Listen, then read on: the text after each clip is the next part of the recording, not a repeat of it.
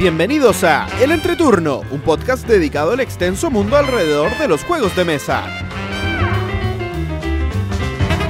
En este capítulo conversaremos con el diseñador catalán Pac Gallego, revisaremos las noticias y conversaremos sobre los juegos Legacy.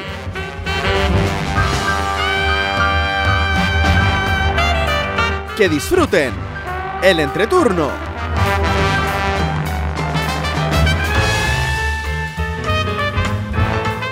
Hola, ¿qué tal amigos? Mi nombre es JP Gloria. Y yo soy Pancho. y estamos comenzando el decimotercer capítulo de El Entretorno. Estamos grabando el domingo 7 de mayo, el capítulo que saldrá el martes 9 de mayo. ¿Cómo están chicos? Muy bien. ¿Y usted? Súper bien. Ya pasó el famoso Tabletop Day. Así es.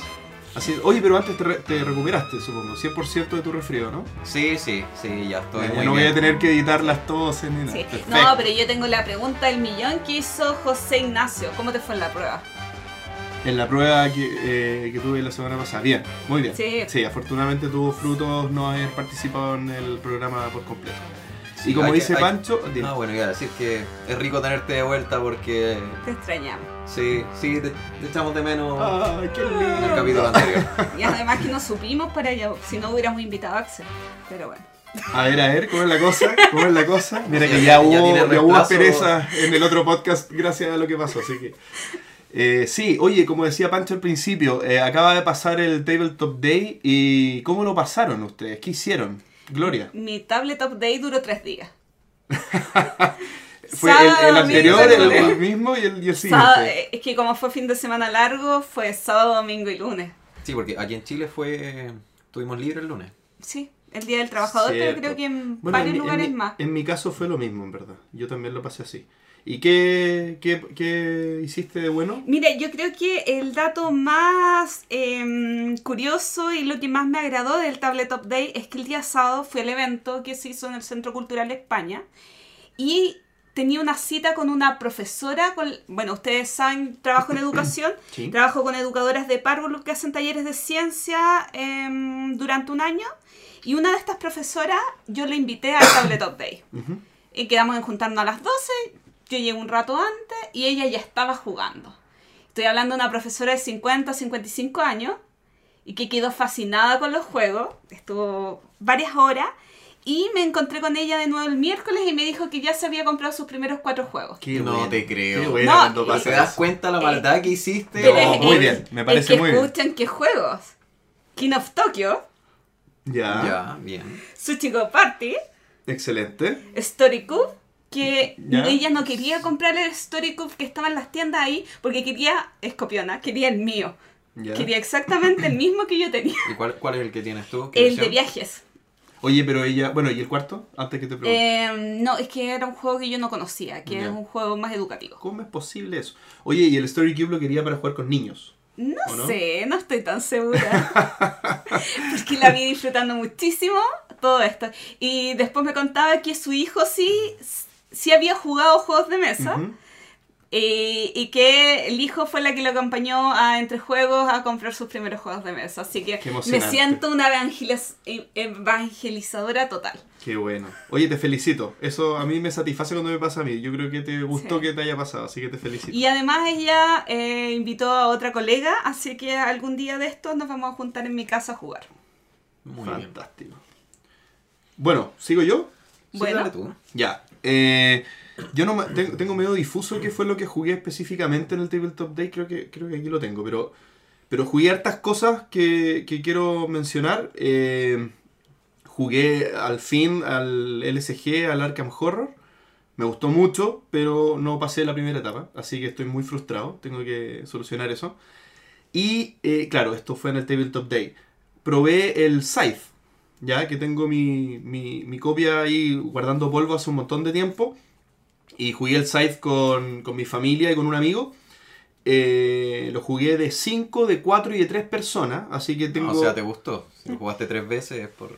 Puede haber sido que estaba probando distintos aspectos del juego para ver si me gustaba, pero no. Incluso puede haberlo jugado más veces. La verdad me gustó de todos de los tres números de, de, de personas, de jugadores con, lo- con los que jugué, eh, harto, me gustó bastante. Fuimos rotando las facciones. ¿Pero qué número te Eh, gustó más? ¿O no? Yo creo que 3 y 4 me gustaron igual de, de harto. Y más que 5 los dos. Porque por el estilo de juego que tienen en mi familia también, que buscan más espacio para poder armarse sin toparse tanto.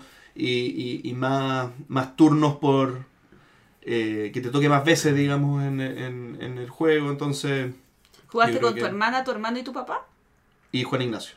O sea, claro, ¿cuándo fueron cinco? Sí. Y, y eso, muy bueno el juego. Bueno, no lo voy a recomendar como juego porque yo creo que hay muchas partes donde pueden ver eh, lo que es. Y otra cosa a destacar, no voy a hablar de Gloomhaven porque la gloria me va a retar. Así que, pero jugamos Gloomhaven. ¿ya? Sí, Y- lo jugamos.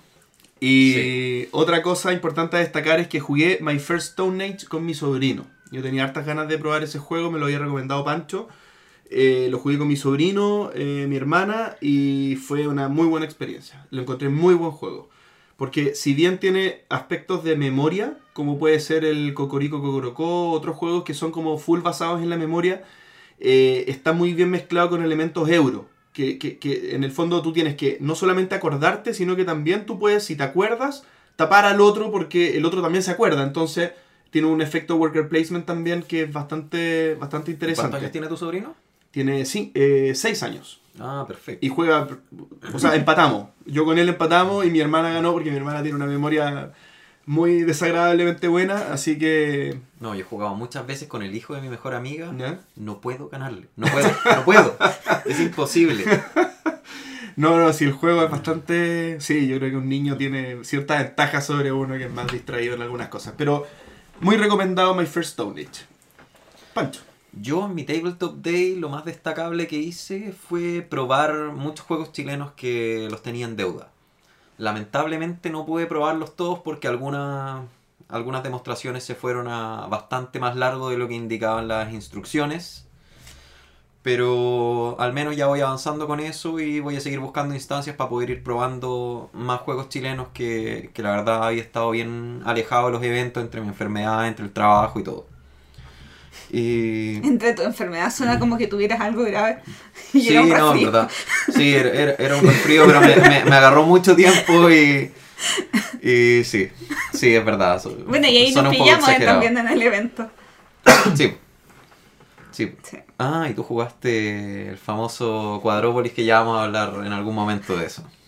Así es, sí.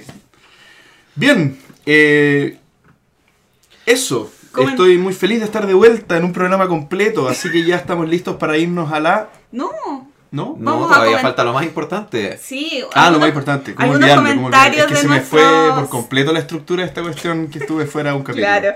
Eh, co- comentario de nuestros auditores. Eh, Joel, en relación a, mm, al juego recomendado de caminos, que sea lindo, etcétera, etcétera, etcétera, ¿se acuerdan? ¿Sí? Eh, Joel nos recomendó el K2. Ah, ¿Se acuerdan? El K2 es un juego Sí, que tú llevas un... montaña. Claro, que llevas un... Eh, hoy se me fueron las palabras, pero llevas un equipo de personas que van escalando y es muy entretenido, a mí me gusta mucho y de hecho quiero está dentro de los juegos que no tengo y que quiero y que cada vez son menos. Eh, también sobre eh, lo que conversamos. Ah, ¿saben qué? An- antes de continuar con esto, en el Tabletop Day nos encontré- me encontré con un auditor de nosotros. A ver. Sí. ¿Por qué siempre es raro eso? Todos los auditores se encuentran mágicamente con la gloria. Es a mí nunca me ha saludado un auditor. Porque la gloria va a los eventos, pues esa es la No, y, diferencia. y somos menos mujeres, es más fácil reconocer a una mujer que a un hombre dentro de, es de la masa. Sí, es verdad. Sabes que no me acuerdo cómo se llama, pero Uh, él fue. ¡Qué no, feo! no, pero sabes que él fue una persona que consultó hace un tiempo qué juego jugar con su familia, con su papá, perdón. Ah, ¿ya? Entonces, justamente fue en el capítulo donde JP no estuvo. Sí. Ah. Así que yo creo que en algún momento vamos a tener que hacer un especial de juegos para jugar con nuestra familia. Sí, yo puedo hablar mucho de eso. Sí. Oye, y en relación a eso, Daniel, que es nuestro auditor de Kazajistán, eh, nos hizo eh, Tiene un como, nombre muy casajistanés. claro, como una reflexión. Y es por qué se saltan en una generación eh, el tema de los juegos.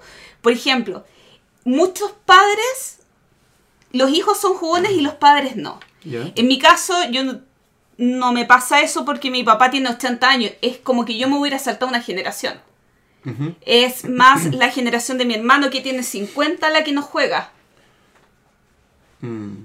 Bueno, Pero tú pasa, crees, pero es que pasa lo mismo con tu papá, que igual tu papá es un poco mayor para la media de padres de como de tu edad, no. ¿no? No. No, todos los Lo que pasa es que mi hermano mayor tiene 7 años más que yo, entonces Claro. por eso puede haber cierta diferencia. Pero yo no lo veo, yo no veo que hayan Que los, a, eh, a él se refiere que los abuelos juegan, eh, los juegan, papás no y uno sí, como claro, que va saltado. sí. No, no lo veo. Porque mi, mi hermano, ponte tú, es súper jugón, súper, y tiene 41 años, 42 años. Mi papá es súper jugón, tiene 67 años. Y yo algo, algo me gustan estas cosas. Y, y tengo 30 y... 30 33.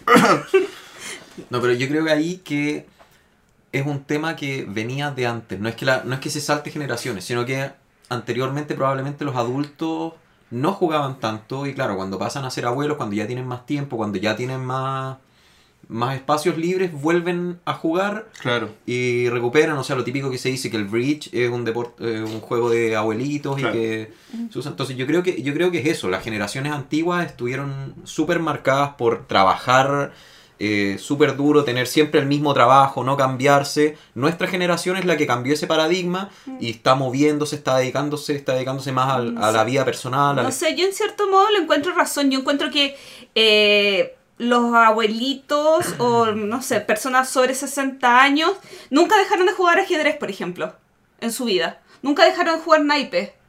Ya, pero claro. como que la generación intermedia se abandonó un poco esa rutina.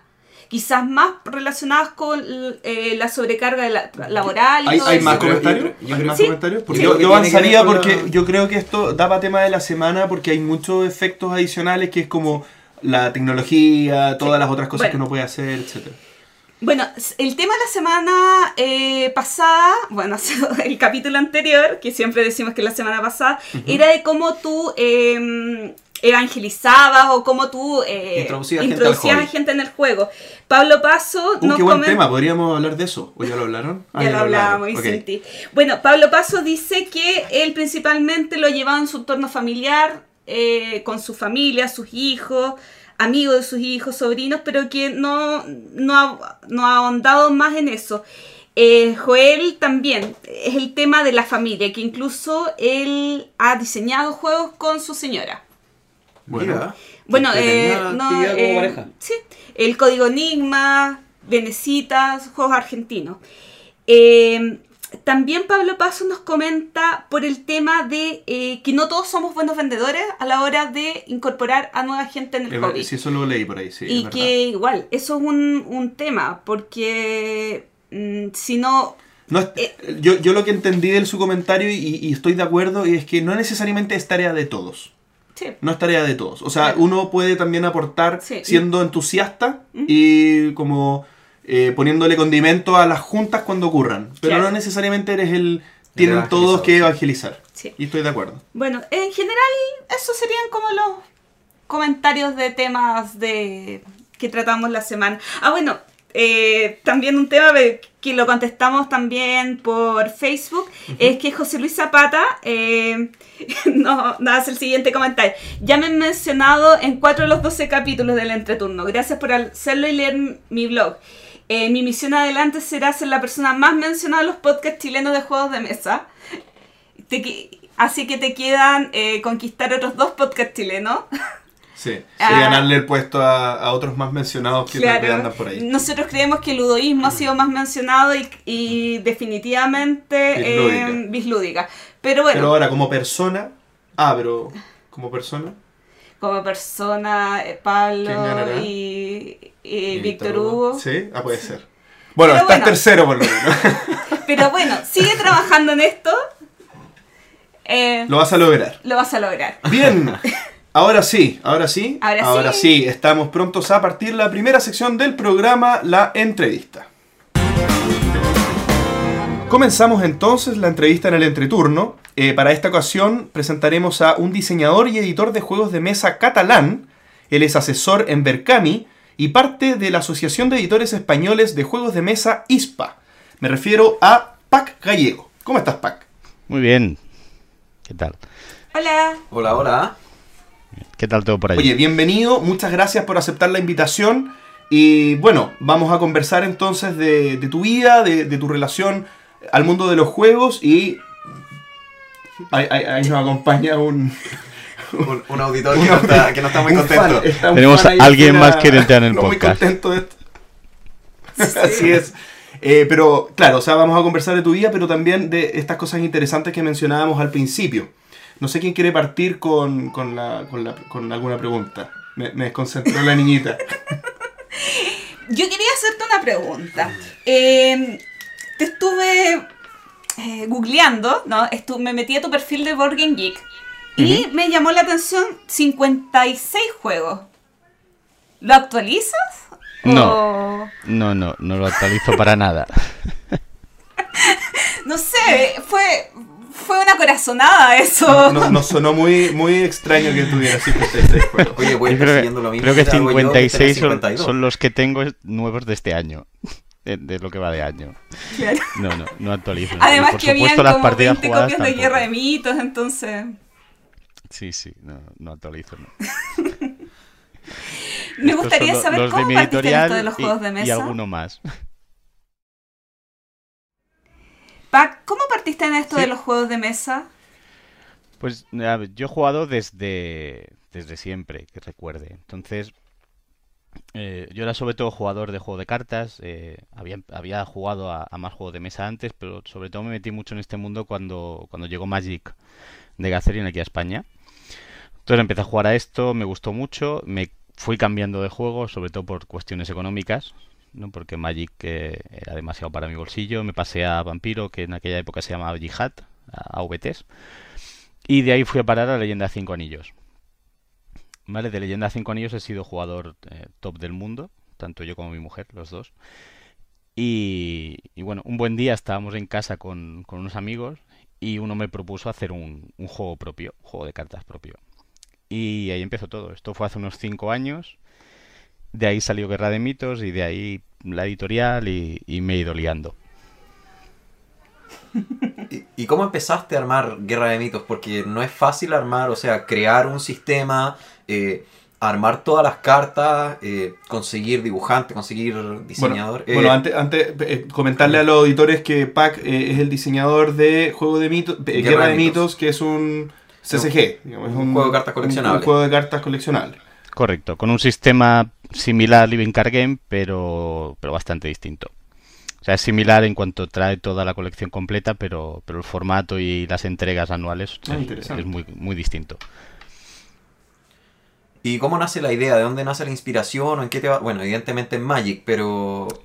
Sí, la, pero la ¿cómo nació inspiración, esto? ¿Cómo- la inspiración, evidentemente, lo primero que hago es, es coger cosas, coger algunas mecánicas que, que yo creía que estaban muy bien, tanto de Leyenda 5 Anillos, como de Cult, como de, como de Vampiro. Lo primero que hago es intentar hacer un mix y luego intentar darle personalidad propia, ¿no? Que sea un juego distinto.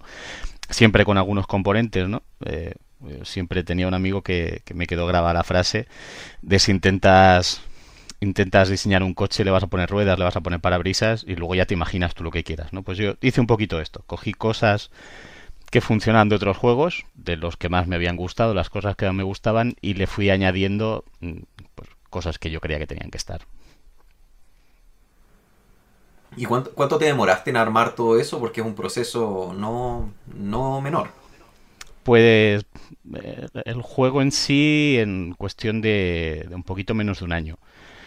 Luego fueron saliendo problemas como la financiación, las ilustraciones, los canales de distribución, pero lo que fue el juego en sí, la, la primera estructura del primer, del primer mazo, fue aproximadamente un año. A día de hoy siguen saliendo expansiones y, y me sigue llevando tiempo. O sea, no. Un, un juego de estas características, lo bueno que tiene es que siempre sigue vivo, ¿no? Un poco, creo, por lo que le llamaron Living Card Games. Claro. Y, y siempre tienes que ir añadiendo nuevas mecánicas, compensando efectos de unas cartas con las de las otras colecciones. Y es, es un poco lo que a mí me, más me llama la atención de este tipo de juegos. Y, y me hace que sea, además, usuario de ellos. Oye, pero en ese momento entonces tú no tenías editorial, tú no tenías nada, tú tenías solo el juego. ¿Cómo lo empezaste a promocionar? ¿Qué, qué, ¿Cuál fue el camino que hiciste? Pues mi primera idea fue hacer el. Bueno, diseñar el juego. Una vez lo tenía diseñado, conseguí unos amigos que, eran ilustradores, ¿no? A través de Facebook, que, esto siempre nos lleva a todos lados. Empecé a preguntar quién era ilustrador. Eh, bueno, unos amigos ofrecieron hacer ilustraciones. Y mi primera idea era, como, como ya además era parte de, del juego organizado de Leyenda 5 Anillos en esa época, pues decidí que iba a hacer 100 o 200 copias, depende de la gente que hubiera interesada, para que jugaran mis amigos. No, en ningún momento tenía una finalidad comercial. Entonces, bueno, yo todo esto lo iba hablando con, con gente que conocía, jugones de, del mundillo y tal. Y alguien me, me habló de Berkami. Yo en aquel momento no tenía ni idea de lo que era ni el crowdfunding ni, ni nada parecido. ¿no? Y me dijo, hostia, ¿por qué no te haces un crowdfunding y miras a ver cuánta gente lo quiere? Y, y oye, si salen muchas copias, pues hacen muchas copias.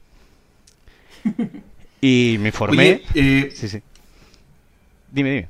No, por favor, adelante. Ah, pues esto, me informé de que cómo funcionaba, eh, le escribí a Berkami, me aceptaron el proyecto, ¿no? Me hicieron hacer, pues bueno, muchas, muchos cambios que yo en aquel momento eh, pues no los veía claro, pero ahora mismo yo me hubiera hecho a mí hacer más cambios de los que, de los que ellos me hicieron. Y hicimos el crowdfunding y salió casi el doble del dinero que pedíamos. Y entonces, bueno, pues ahí ya me lié a ir a una imprenta, hacer mil copias y, y hasta ahora. Oye, Pac, en esta transición, tú, tú alcanzaste a haber lanzado el juego antes en Berkami, pero tenía un, un- estaba más focalizado entonces en grupos de amigos, entiendo. Má- más que en un público masivo.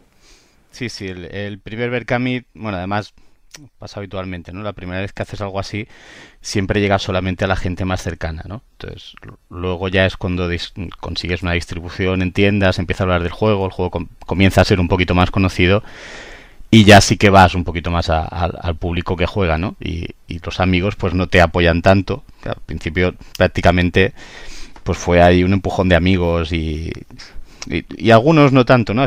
Había un porcentaje que no, pero, pero sí que había una gran masa de amigos.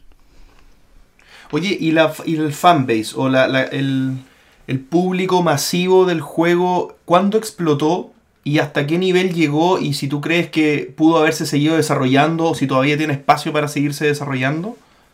Mm. Bueno, el, el juego se sigue desarrollando. En España sí que eh, seguimos haciendo tiradas de mil unidades y la verdad es que se venden bastante bien. Y este año saldrá el juego en Estados Unidos que lo, lo edita Cool Stuff Inc. Y yo creo que ahí será cuando, cuando realmente explote, ¿no? Porque hasta ahora es un juego que ha funcionado muy bien, está compitiendo con, con los LCGs de... O sea, en cuanto a gente en torneos y, y nivel de ventas, está compitiendo con los de Fantasy Flight, que ahora mismo es lo que más hay en el mercado. Y yo creo que cuando salga a nivel mundial este año será cuando explote. Oye, dos preguntas con respecto a eso entonces. Eh, uno, más o menos, ¿cuántos jugadores tienes? En España unos mil, mil, mil quinientos.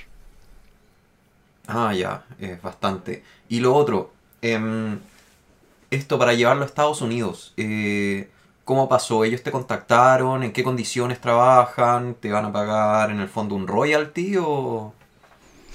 Eh, he contactado con ellos a través de varias ferias, ellos se han ido interesando por el juego desde que empezó y han visto la evolución.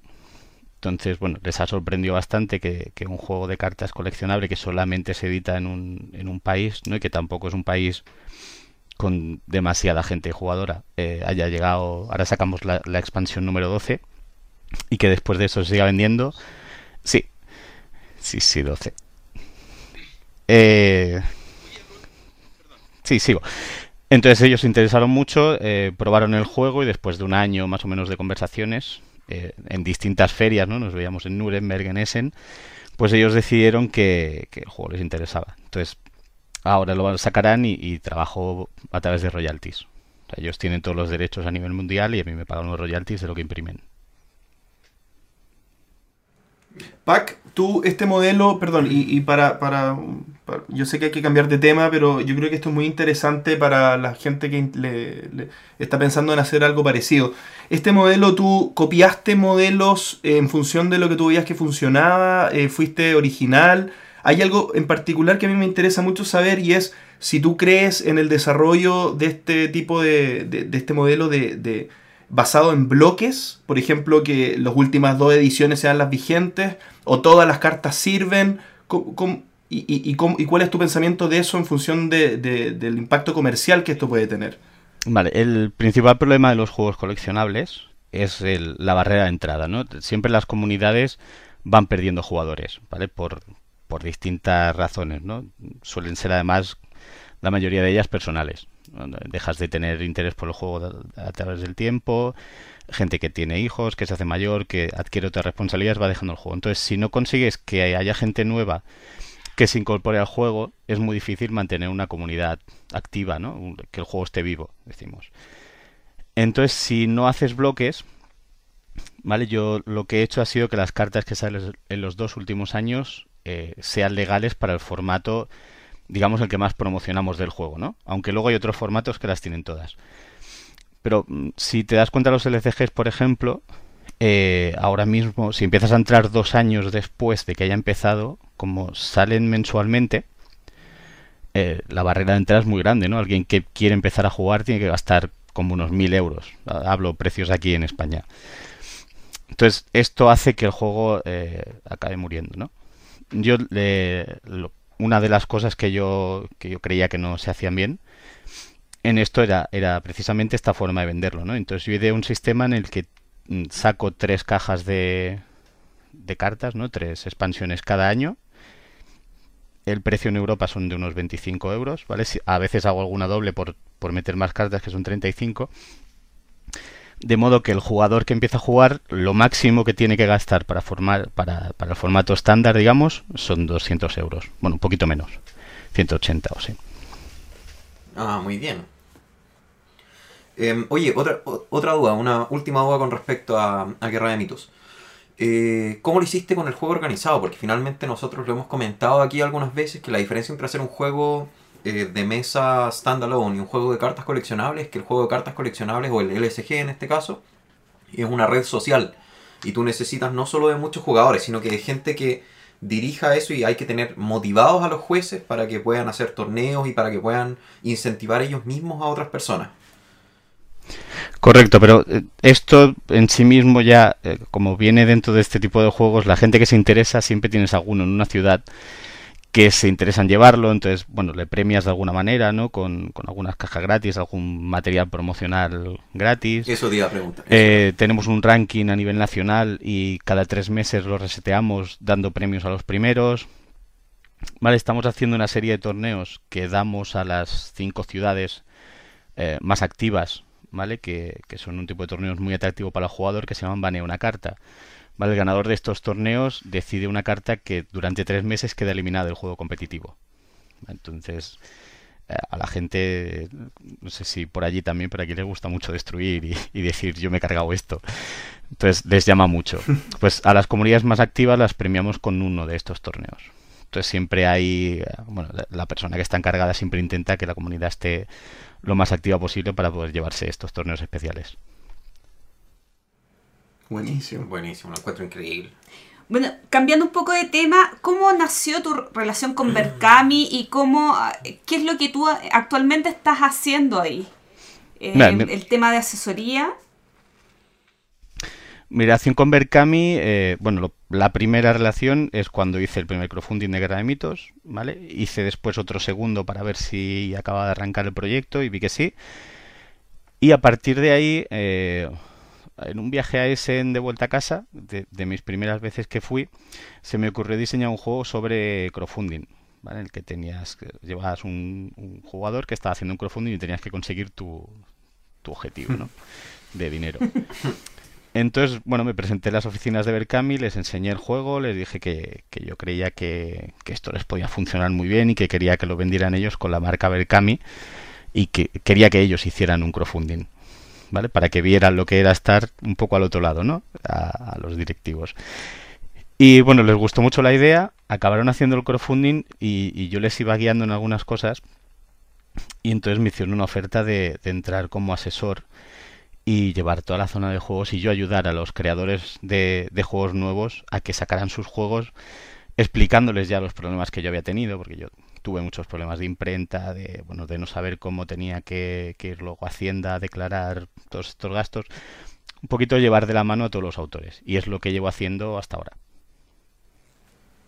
Pero para, ¿esto es remunerado? Sí, Ah, perfecto. Y en el fondo, porque, bueno, para los que no sepan, Berkami es una, es una red de, de crowdfunding que funciona, no sé si solo en España, no sé si en otros países.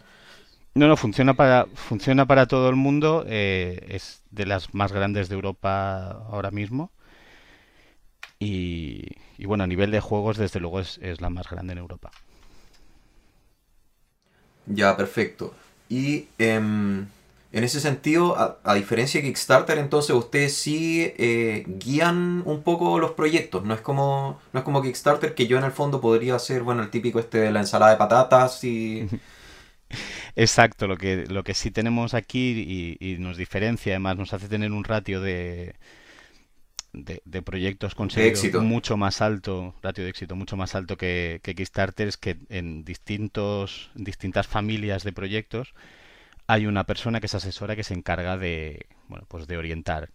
Eh, no solo en juegos que soy yo, ten- hay también uno en, en cine, tenemos un asesor en música, entonces hace que esos proyectos eh, lleguen a muchos más sitios, ¿no? Porque la mayoría de creadores que llegan, pues vienen eh, muy verdes, ¿no? No sabes, bueno, pues como llegaba yo primero, no conoces eh, nada del mundo y que te llegue un mail con mucha información sobre canales de podcast y sitios donde puedes enseñar tus juegos, pues es muy, muy útil. Y actualmente o mensualmente, ¿alrededor de cuántos juegos estás asesorando? Pues eh, depende porque va por épocas, ¿vale? Pero el año pasado, por ejemplo, eh, he cogido aquí datos, ¿eh? Son 150 juegos. Con una media, una media de 8.386 euros por juego. Se ha subido además la media desde, desde que empecé yo como asesor. Vale, también ha, ha tenido mucha relación con el boom de, de los juegos en España, pero ha subido como un 400% el, el- la cantidad de juegos y la, el dinero que con que se financian. Wow. Oye, y una consulta entonces, entre, entre Berkami y tu editorial, eh, ¿tú puedes vivir de eso o tienes que o tienes además un trabajo estable? No, yo actualmente vivo solo de, de la editorial y de Berkami. Qué bien. Genial. ¿no? Qué inspirador. Sí. Sí, sí. Sido a raíz de este año. Yo, por- para que os hagáis una idea, la editorial ahora mismo, desde el primer proyecto de Berkami, lleva cuatro años y este año ha sido el primero que me he conseguido poner medio sueldo de la editorial. Entonces tengo medio de la editorial y medio de Berkami. Fantástico. Ah, o sea, dentro de todo te ha tomado un buen tiempo y mucho esfuerzo. Eh, volviendo al tema de, de, de tu historia, en el fondo. Ok, tenía Guerra de Mitos. ¿Cómo, cómo nació la idea de formar una editorial? Pues creo que fue con la quinta expansión, eh, que yo me dedicaba a hacer cada tres meses una expansión de Guerra de Mitos, me di cuenta de que tenía montado un sistema editorial y, que había muchos autores en España que querían publicar sus juegos, ¿vale? Y, realmente no habían, o había muy poquita editorial en España que se dedicara a publicar juegos de, de autores de aquí, ¿no? Eh, las, digamos, las tres empresas grandes que había que se dedicaban a publicar publicaban muy muy poco juego de aquí traían juegos de que importaban de Alemania de Francia. Y entonces decidí pues hacer una editorial. Estuve hablando con varios autores de aquí hicimos un poco de desarrollo del juego y, empezamos a sacar juegos primero probé con uno mío también eh, un juego de cartas muy pequeñito que se llama Escape. Y empezamos a introducir entre entre expansión y expansión de Guerra de Mitos pues dos juegos más de, de autores españoles. Ya, perfecto. Eh, oye, eh, yo quería volver un poquito al tema anterior. ¿Algún consejo antes de que eh, las personas presentaran un proyecto a una plataforma de crowdfunding? ¿Qué, qué tú recomendarías antes de, antes de llegar a molestar? ¿Algún consejo para los nuevos diseñadores? Molestar no molestar nunca. Lo que sí aconsejo siempre es que, prueben mucho el juego, que lo prueben lejos de su zona de confort, lejos de... O sea, que no lo prueben siempre con sus amigos, ¿no? Que a veces llega alguien y, me dice, he probado 26 partidas con las mismas personas. Pues, esto no vale. Eh, les aconsejo que salgan mucho a, a ferias, a, a eventos de juegos y que lo enseñen a, a gente que no los conozca de nada. ¿Vale? Y aparte de eso, que se miren muchas campañas de, de crowdfunding eh, para tomar notas de, sobre todo, cómo hacen los textos, cómo dejan ver las cosas, qué tipo de imágenes tienen que tener preparadas. Preparen un vídeo preparen toda la información posible para dar al, al, al mecenas sobre su juego, ¿no? Que si yo entro en una campaña y tenga toda la información que, que quiera y necesite. Perfecto. Bien, oye, eh, entrando en materia de ISPA, Pablo y Víctor Hugo de Ludoísmo, que rara vez participan en este programa. Eh, eh, nos- Explicarle que Ludoísmo es una editorial chilena. Mm. Eh, Ah, sí. sí. Sí, ¿Por bueno? Pablo y Víctor Hugo fueron entrevistados en el capítulo 4, por si quieres verlo. Eh, Escucharlo. Y desde ahí no pararon de participar en el programa, así que ya estamos acostumbrados acá. Eh, pero claro, nos hacen esta buena entrada para, poder- para que hablemos de ISPA. Si nos puedes contar un poco el funcionamiento interno de ISPA y de pasadas, que nos cuentes cómo, ¿Cómo nació la idea, digamos, cómo nació todo. Sí, pues bueno, ISPA, eh, claro, después de montar la editorial y esto, han, han seguido saliendo más editoriales. En España actualmente he contado unas 27 eh, que están en activo. Muchas de ellas además han empezado o, y o siguen haciendo crowdfundings. Entonces tengo muy buena relación con todas ellas, ¿no? Incluso con las que no hacen crowdfunding en Berkami. Eh, entonces, bueno, eh, el año pasado me fui a, bastantes ferias europeas a ver cómo estaba, eh, bueno, pues por, por ver cómo eran y, y tomar un poco de, perspectiva, ¿no? No solo ver lo que tenemos en España y, bueno, la verdad es que al final del año estaba totalmente convencido de que teníamos que ir a todas esas ferias y enseñar todos nuestros juegos que teníamos aquí que, que no conocía nadie allí porque nadie los había llevado. Entonces nos reunimos que bueno, varios editores, empezamos a, a tratar el, el, plan maléfico este de conquistar el mundo y, y, decidimos que lo mejor era que todos pusiéramos un poquito de dinero, no mucho porque sabemos las limitaciones de todos, ¿no? Muchas de estas 27 editoriales que os digo solamente tienen un juego comercializándose, ¿no? Y sabemos que era un gran esfuerzo, pero decidimos pedir una pequeña una pequeña aportación económica y organizar una salida este primer año a seis ferias europeas, entre ellas Essen, Nuremberg, Cannes, cubrir un poquito el, bueno, pues, todo el circuito, ¿no? Y, y también eh, la intención era hacer un catálogo conjunto que hemos conseguido hemos conseguido hacerlo y darle una, un aspecto de seriedad a lo que hacemos en España y, y, enseñarlo a todo el mundo. De momento hemos ido a dos ferias y, estoy muy muy contento de, cómo ha funcionado. ¿no? Somos somos 15 editoriales ahora mismo la asociación, pero ya sé que hay cuatro más que van a enterar en breve. O sea que, que bueno, yo creo que todo un éxito. Esto es un primer paso. Tenemos mmm, dentro de ISPA y muchísimos proyectos, ¿no? Como dar un premio a un juego español. Eh, bueno, hay muchísimas cosas. Queremos hablar eh, sobre el IVA cultural también, ¿vale? Porque en España pagamos un 21% de impuestos de, sobre los juegos y nos gustaría que fuera cultural, que es un 4%. Y bueno, eh, esto, hay muchos proyectos por hacer, pero yo creía que lo, lo más importante era intentar sacar todas esta, estas editoriales que, que, que, somos todos pequeñitos y tenemos pocos juegos, intentar conseguir que se nos viera en Europa y con ello hacer tener más ventas y, y conseguir sobrevivir todas. Eh, Pac, acá hay una pregunta que me parece muy ad hoc y muy buena. Eh, tú, tú, mencionas esta, esta unión de, de, tan, de, varios chicos para poder hacer potencia y en lo comercial verse más grandes y más importantes, pero de cara a la producción, ¿ustedes aunan esfuerzos también para mejorar, por ejemplo, negociaciones con China o con fabricantes en otras partes de Europa?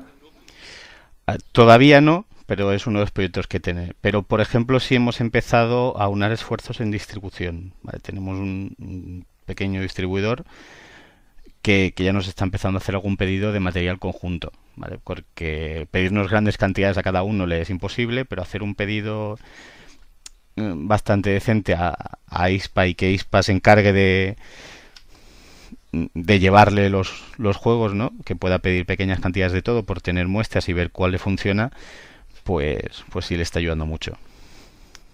Eh, hay muchas cosas por hacer, como digo, pero, nos hemos centrado primero en lo que podemos y, y no quería tampoco hacer una obra faraónica que sé que no que no íbamos a poder cumplir y pasito a pasito. Pero bueno, que estoy seguro que en dos, tres años eh, habrá dos, tres personas trabajando exclusivamente para ISPA que no serán editores ni ni estarán en el otro lado, ¿no? Que serán simplemente encargados de llevar los juegos a, a ferias.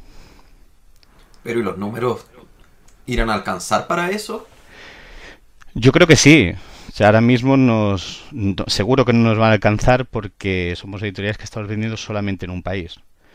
Vale, para que te hagas una idea, en España las tiradas son de 1000, 2000 juegos. El margen es muy pequeñito, es como de un 20%, un 15%. Eh, Entonces, los números con eso no dan para nada, pero si conseguimos distribución en toda Europa, eh, sí debería dar. Y el tema de licenciar también. Sí, Eh, también de Ludoísmo nos pregunta cuáles son las pri- principales dificultades que las editoriales españolas se ven enfrentadas hoy. Yo creo que la principal es que no se conozcan nuestros juegos, ¿no? Y además en España, no sé si a ellos pasa, por aquí tenemos un sentimiento de que todo lo que se hace en nuestro país es malo. ¿vale? No pasa solamente con los juegos, pasa con, con el cine, bueno, nos pasa con la música, pasa con todo. ¿no? En, enseguida que sale algún movimiento que empieza a hacer cosas, sale un movimiento en contra diciendo que lo que se hace aquí es malo. Entonces yo creo que esto y, y- y la, bueno, la poca visibilidad que tenemos, ¿no? Sí que es verdad que se ha creado en una red, por ejemplo, de, de tienda de juego especializado en los últimos años, que es- esto se lo debemos sobre todo a las empresas que, que nos traían juegos traducidos, pero nos cuesta entrar todavía un poquito a esta, a esta red de tiendas porque, pues bueno, los juegos están... eh, claro, no- estas tiendas ya conocen a los otros distribuidores, entonces traer cosas de aquí, más cuando tienes eh, gente del propio país en- diciendo que los juegos son malos, pues la verdad es que cuesta. Sí, Pac, me parece, estaba escuchando, me parece súper interesante lo que acabas de decir de, de que, de- del sentimiento de que en nuestros países las cosas son más malas. Un poco uno ve la, oferta de, juegos que va apareciendo en los, grandes países de juego, no sé, Alemania, no sé, qué más, pero como para generalizar. Pero yo creo que estas, y, aquí te pregunto tu opinión también, que el rol de estas asociaciones es justamente poder emparejar hacia arriba el resultado que se puede dar en un continente, en un país menos me- que ha explorado menos el mercado y, y- permite un poco subir las expectativas también, de que se logren buenas cosas. Correcto, es, es dar la sensación de que, de que sí, que realmente se están haciendo cosas buenas aquí también y que estamos a la altura de, no diré de Francia y Alemania, que llevan muchos años, pero de Polonia, por ejemplo, eh, que estamos ahí, estamos en ese camino, estamos haciendo juegos buenos que se están vendiendo fuera. Por, por lo menos ponernos en la misma escala para, para lograrlo algún día, digamos. Que esté Exacto, exacto, exacto. Que sea en, en nosotros el primer Buenísimo. escalón, ellos en el quinto, pero estar ya ahí en, en la escala. Exacto. Oye, ¿y tienen en mira eh, empezar a poner requisitos en términos de calidad, eh, ya sea de componentes o de juegos? Porque al final si quieren, en el fondo, si van a empezar a dar una imagen de España eh, como mancomunada, la idea es que en el fondo todo sea más o menos, o sea, de cierto nivel hacia arriba. En realidad ya hay un ya hay un primer eh, paso que es que hay que hacer una aportación económica que, bueno es el que no está dispuesto, el que no tiene ya un material serio que puede sacar eh, por toda Europa eh, realmente no se arriesga a hacer esta inversión económica. ¿no? Son hemos puesto para, para que os hagáis una idea mil euros cada uno. El que ha sacado un juego que tiene poca calidad y que no se está vendiendo ya no, no se arriesga. Es, es un freno ahí oculto. Ya, perfecto. Y ustedes en el fondo, ISPA eh, genera recursos tanto de eso como, bueno, me imagino que se llevarán algún porcentaje de lo que se vende en ferias o de, la, o de los tratos que hacen con... Sí, la idea para, para, para seguir financiando ISPA, ¿vale? Hemos hecho una aportación inicial, pero queremos que se, que se refinancie. Entonces llevamos juegos de todas las editoriales a las ferias, ¿vale? El 50% va para, para la editorial que ha vendido su juego y el otro 50% va para un fondo de ISPA para seguir pagando festivales y seguir pagando pues esto digo que cuanto más eh, cuanto más crezca y más juegos hayan, eh, más fácil es tener una persona que se pueda encargar de esto pagándole un sueldo. Perfecto. ¿Y ahí cómo se hace con el transporte de los juegos? Más o menos, ¿cuántas unidades llevan de cada cosa? Porque no es meterse una copia de cada juego en la maleta. eh, Eso requiere... Esto requiere de muchas horas de furgoneta y, y muchas noches sin dormir, de momento. Eh, Ah, por ahora, por ahora te estás moviendo así, no con avión, no con... No, no, no, cogemos furgoneta. Como es Europa, eh, sí que, para, por ejemplo, para UK sí que hemos cogido un, un transporte, un camión que nos lleve y nosotros vamos en avión, porque a mí me daba mucho miedo esto de, de cambiar de país y cambiarte y empezar a conducir por la izquierda. Pero, Claro. pero sí, de momento lo estamos haciendo todo en, en low cost. Pues cogemos nuestra furgoneta. Como yo ya he visto un poquito las ferias a las que estamos yendo, hago una, valoración personal, ¿no? Luego el año que viene, teniendo unos números de las ventas, sabremos que hay que llevar más a una feria y otra. Pero, bueno, estamos llevando entre 20 y 100 juegos de cada a, a las ferias. ¿Vale? Y ahora mismo en catálogo hay 47. Yo pagaría por un asiento en esa furgoneta, como para hacer el tour por la feria. Cómprense un bus o un camión y, y cobran asiento. Yo me estaba imaginando algo como el Mystery Machine de Scooby-Doo. Suena Oye, muy bonito, eh, ¿eh? acá- Pero... sí. Oye, Pablo Paso eh, eh, pregunta también, porque tú estás hablando un poco del, del mercado que se les abre en Europa, pero Pablo Paso nos pregunta, eh, ¿cómo consideran ustedes al mercado latinoamericano? Eh, pues la verdad es que conozco poquito, tengo como 15 juegos así latinoamericanos y, y al revés, yo he Eso no es intentado... poquito. Eso no es nada poquito. Es que no sabemos el total. Claro. No 15 sabéis, de pues, cuánto. pues esto es una cosa que les pego yo la bronca aquí a los podcasts de aquí que no saben lo que se hace en, en su país. Entonces deberíais saber cuántos. Pues, eh, claro, nosotros para, para exportar cosas allí nos hemos encontrado siempre con la barrera del precio y, del transporte y aduanas. Sí que sabemos que empresas como Devir, por ejemplo, está empezando a llevar, a llevar algunos juegos y sé que se hacen pedidos a alguna tienda online aquí en España. Pero siempre que he hablado con algún distribuidor de Chile, creo que he hablado con dos o tres, eh, me han puesto problemas por, por el tema de precios, ¿no? por la diferencia que hay de, de precios aquí y allí.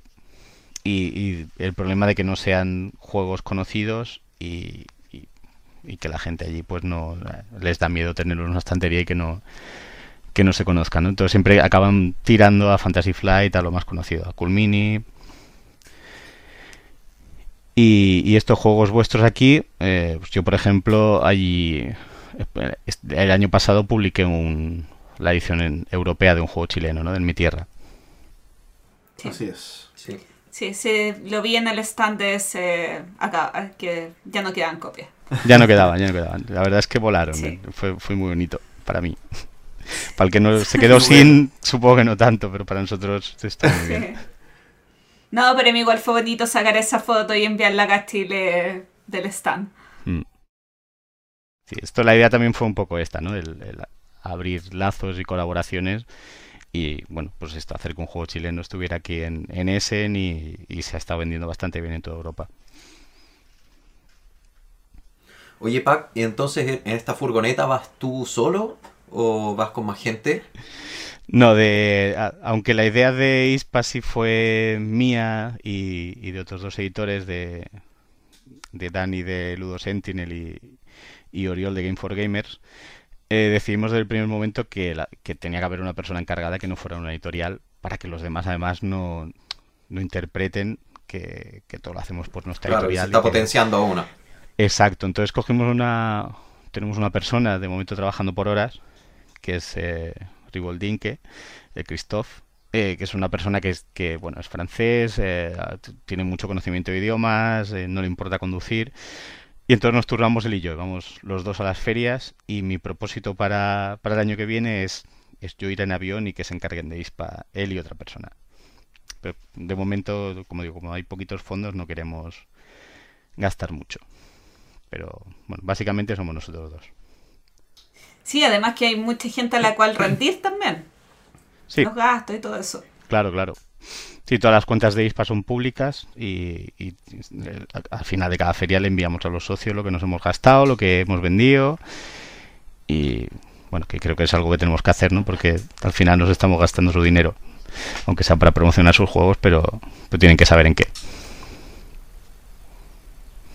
Pac, eh, Pablo Paso nuevamente eh, nos pregunta si consideras que es replicable el modelo de ISPA para que editoriales latinoamericanas ofrezcan productos en Estados Unidos y Europa.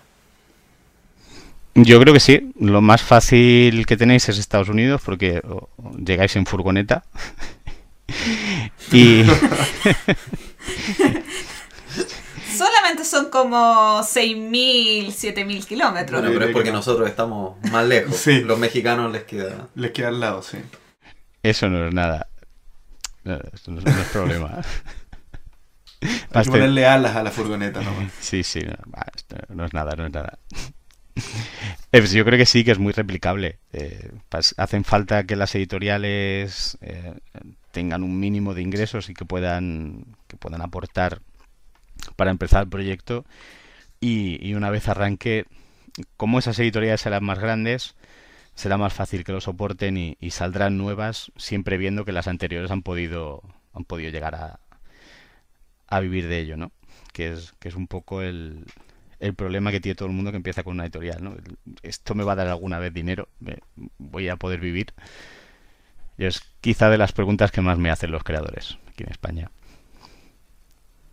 Sí, no, yo estoy de acuerdo contigo y yo, yo creo que en Sudamérica hacen falta entidades más grandes, que pueden ser entidades grandes en sí, editoriales más grandes o empresas más grandes solas, pero también una asociación que aúne muchos pequeños, yo creo que también es una alternativa, no lo había pensado, pero a mí me encantaría que existiera algo como ISPA en Sudamérica, yo creo que aportaría demasiado. Bueno, acá está partiendo el tema de la Asociación de Creadores de Juegos de Mesa, que ya, ya Ya han es hecho hartas cosas. sí. Pero esperamos que se pueda lograr algo más Claro, en Latinoamérica, porque igual eh, la cantidad de juegos producidos por, en Chile no es tanto como para eh, que la propia asociación quizás pueda hacer algo similar a ISPA, pero quizás unir dos países, tres países o, o toda Latinoamérica para ir a las ferias en Europa, podría tenéis- ser posible. Tenéis una ventaja muy grande que es el idioma, ¿vale? Nosotros salimos a, a mil kilómetros de casa y tenemos que hablar otro. Entonces, Claro. yo creo que ahí hay una ventaja grande. Y, y también tenéis una ventaja, yo creo que de precios de producción respecto a, a ir a Estados Unidos. Allí seguramente es, es más barato. es probable, sí. Sí, habría que ir adaptando porque, claro, la- la- las principales diferencias que tenemos entre nosotros y ustedes es que, bueno, uno, lo que tú dijiste, el idioma, que es una ventaja para nosotros, y como desventaja, nuestras distancias son más grandes y somos menos.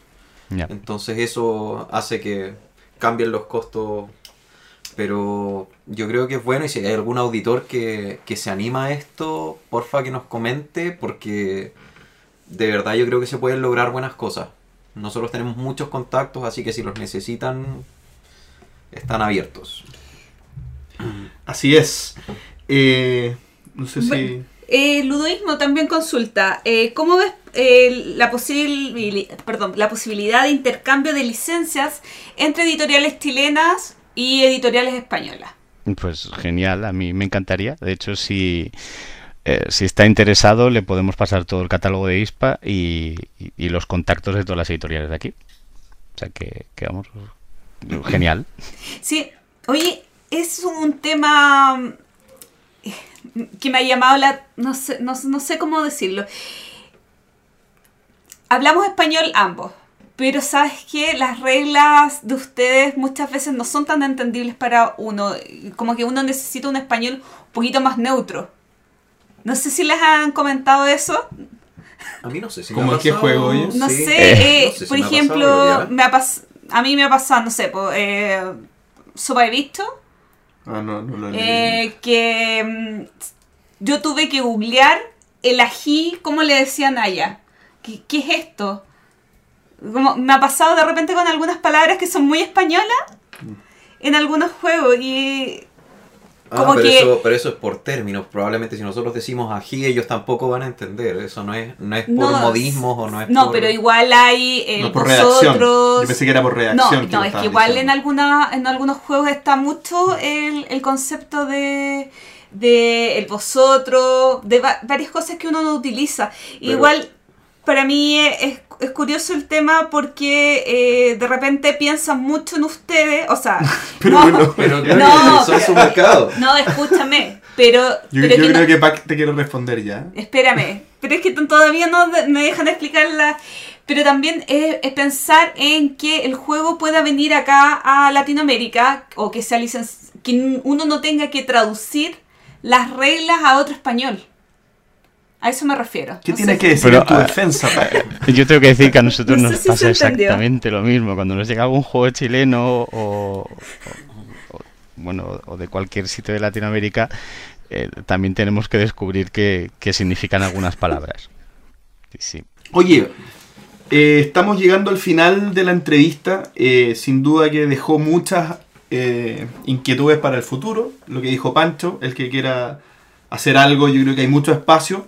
Pero queremos ver tu, queremos saber como última pregunta, ¿cuál es tu visión de lo que va a pasar con ISPA en cinco años más? A propósito, no, no es mía la pregunta, es del ludismo, pero está perfecta para el cierre. ¿Cuál es tu visión para los próximos cinco años, Pac?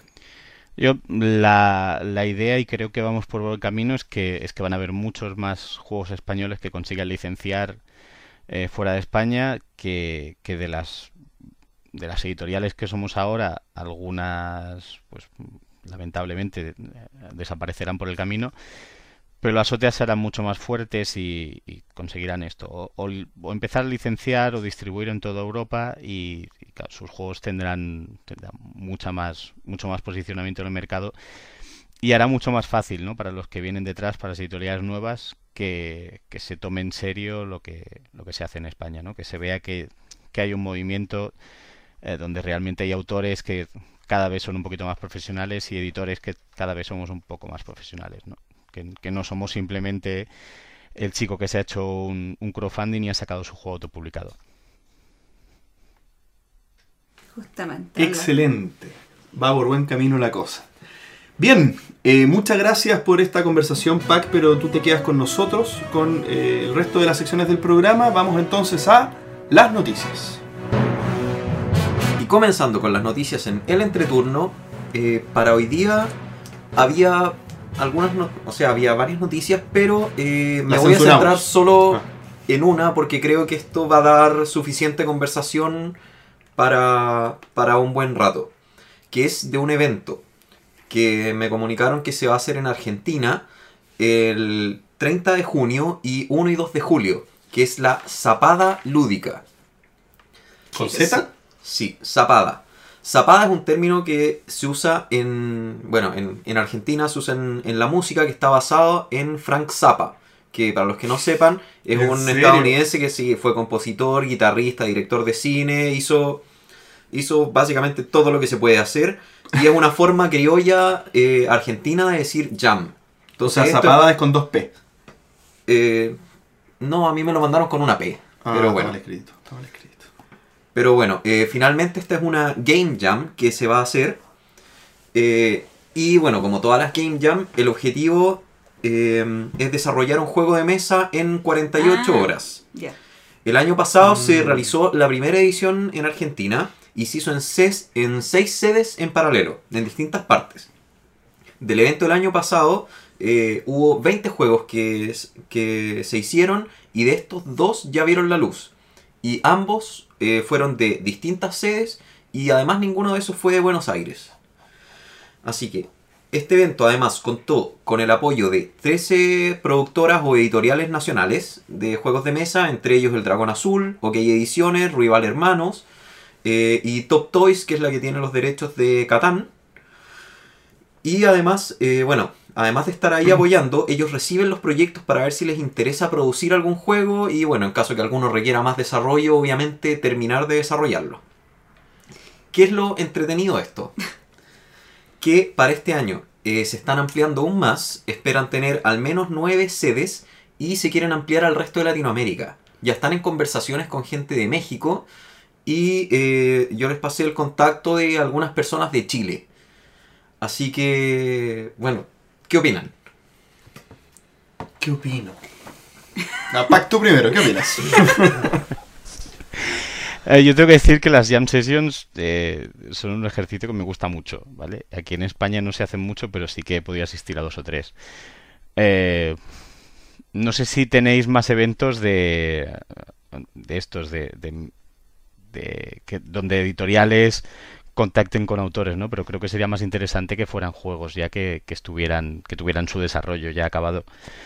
Igualmente ya te digo que, que el, el tema Jam y, y varios autores colaborando en, en creación es muy potente.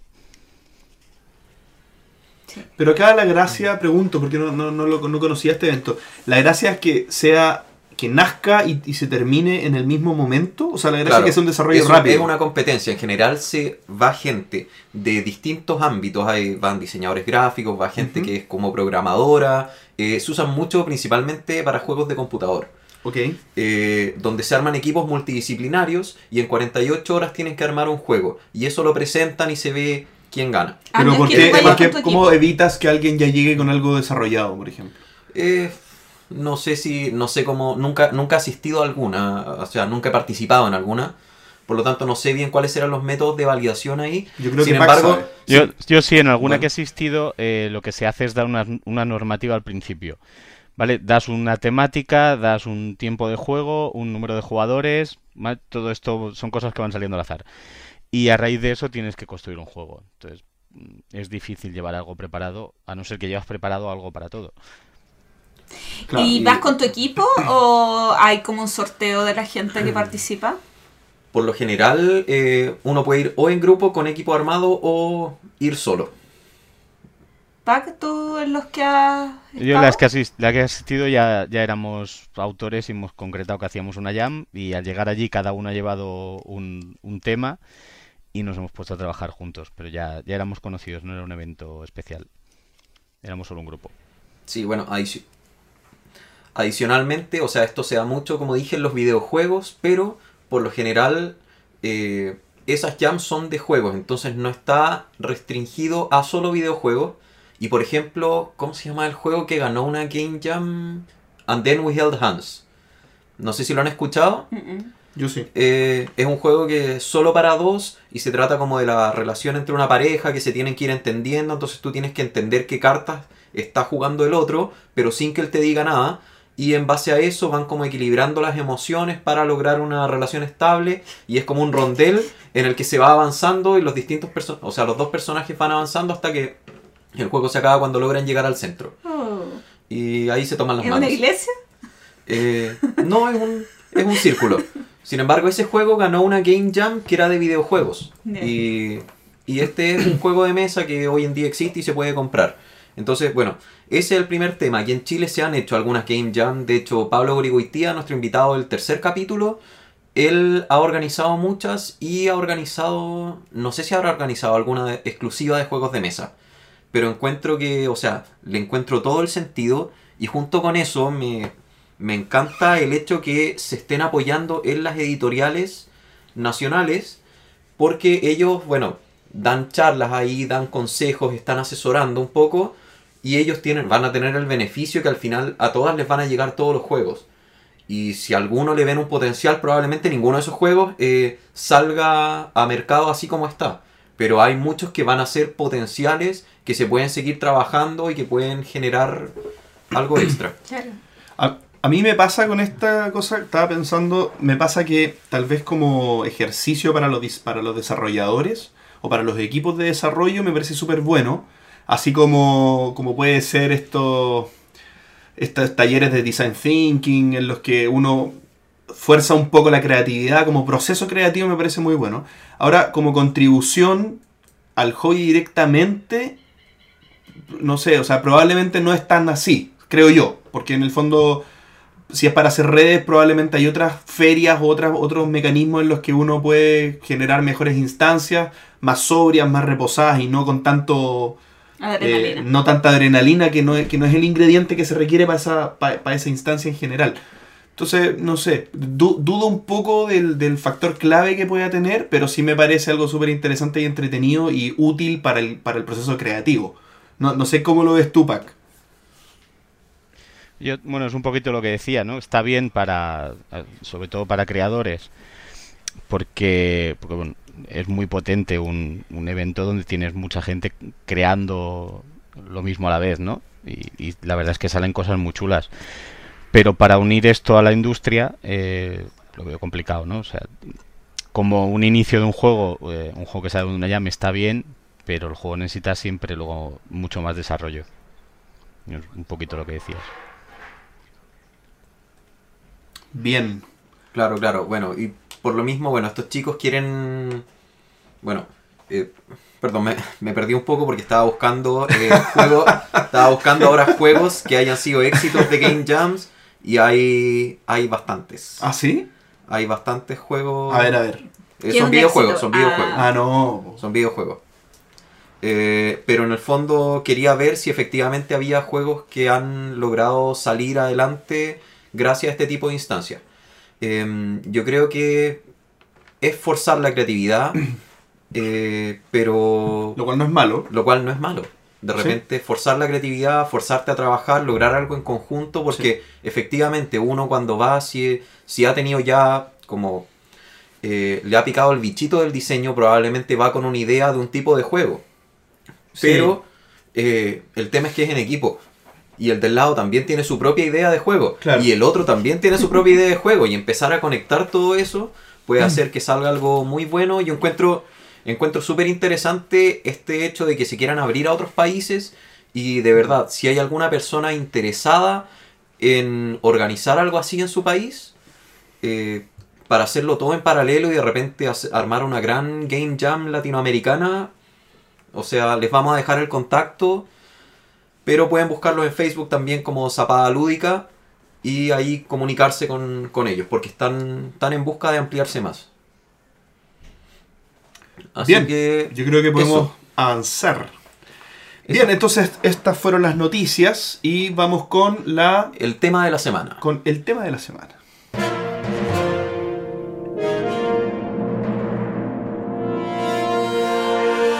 El tema de la semana es los juegos experienciales. Sí, este tema, bueno, de partida, el nombre no sé si existe, yo le puse así, Está escrito, pero existe. me refiero a todos los juegos que se pueden jugar una sola vez. Ya sean los juegos Legacy, los juegos estilo Time Stories o Sherlock Holmes, o los juegos estilo Escape Room. Son básicamente todos los juegos que luego de jugarlos eh, y vivir la experiencia, no la podemos volver a repetir. O, o- o Ah. pierden el sentido inicial, digamos. Porque igual se puede, el argumento de muchos es se puede volver a jugar, pero la historia en sí se hace una sola vez. Eso. Eh, ¿Qué pasa? ¿Tú me vas a rebatir algo, Gloria? Sí, es que todos los juegos te provocan experiencias. Si lo, si lo veíamos con solo el título, pero con la bajada arregla. Ah, ya, entiendo de Gloria. Sí, tiene razón. Tiene razón. Sí, es por- como decir que el resto no son experienciales. Y no, po, son todos experienciales. Ah, ya, perfecto. Ya. Perfecto. Pero, usted- pero con la explicación Ya, después del ya, título. pero, pero se entiende entonces claro. por qué le dije así. Sí, se Pero, entiende. pero ¿tienen algún nombre estos packs? ¿Ustedes le llaman de alguna forma? Yo cuando me habéis dicho experienciales eh, pensaba en los juegos Legacy.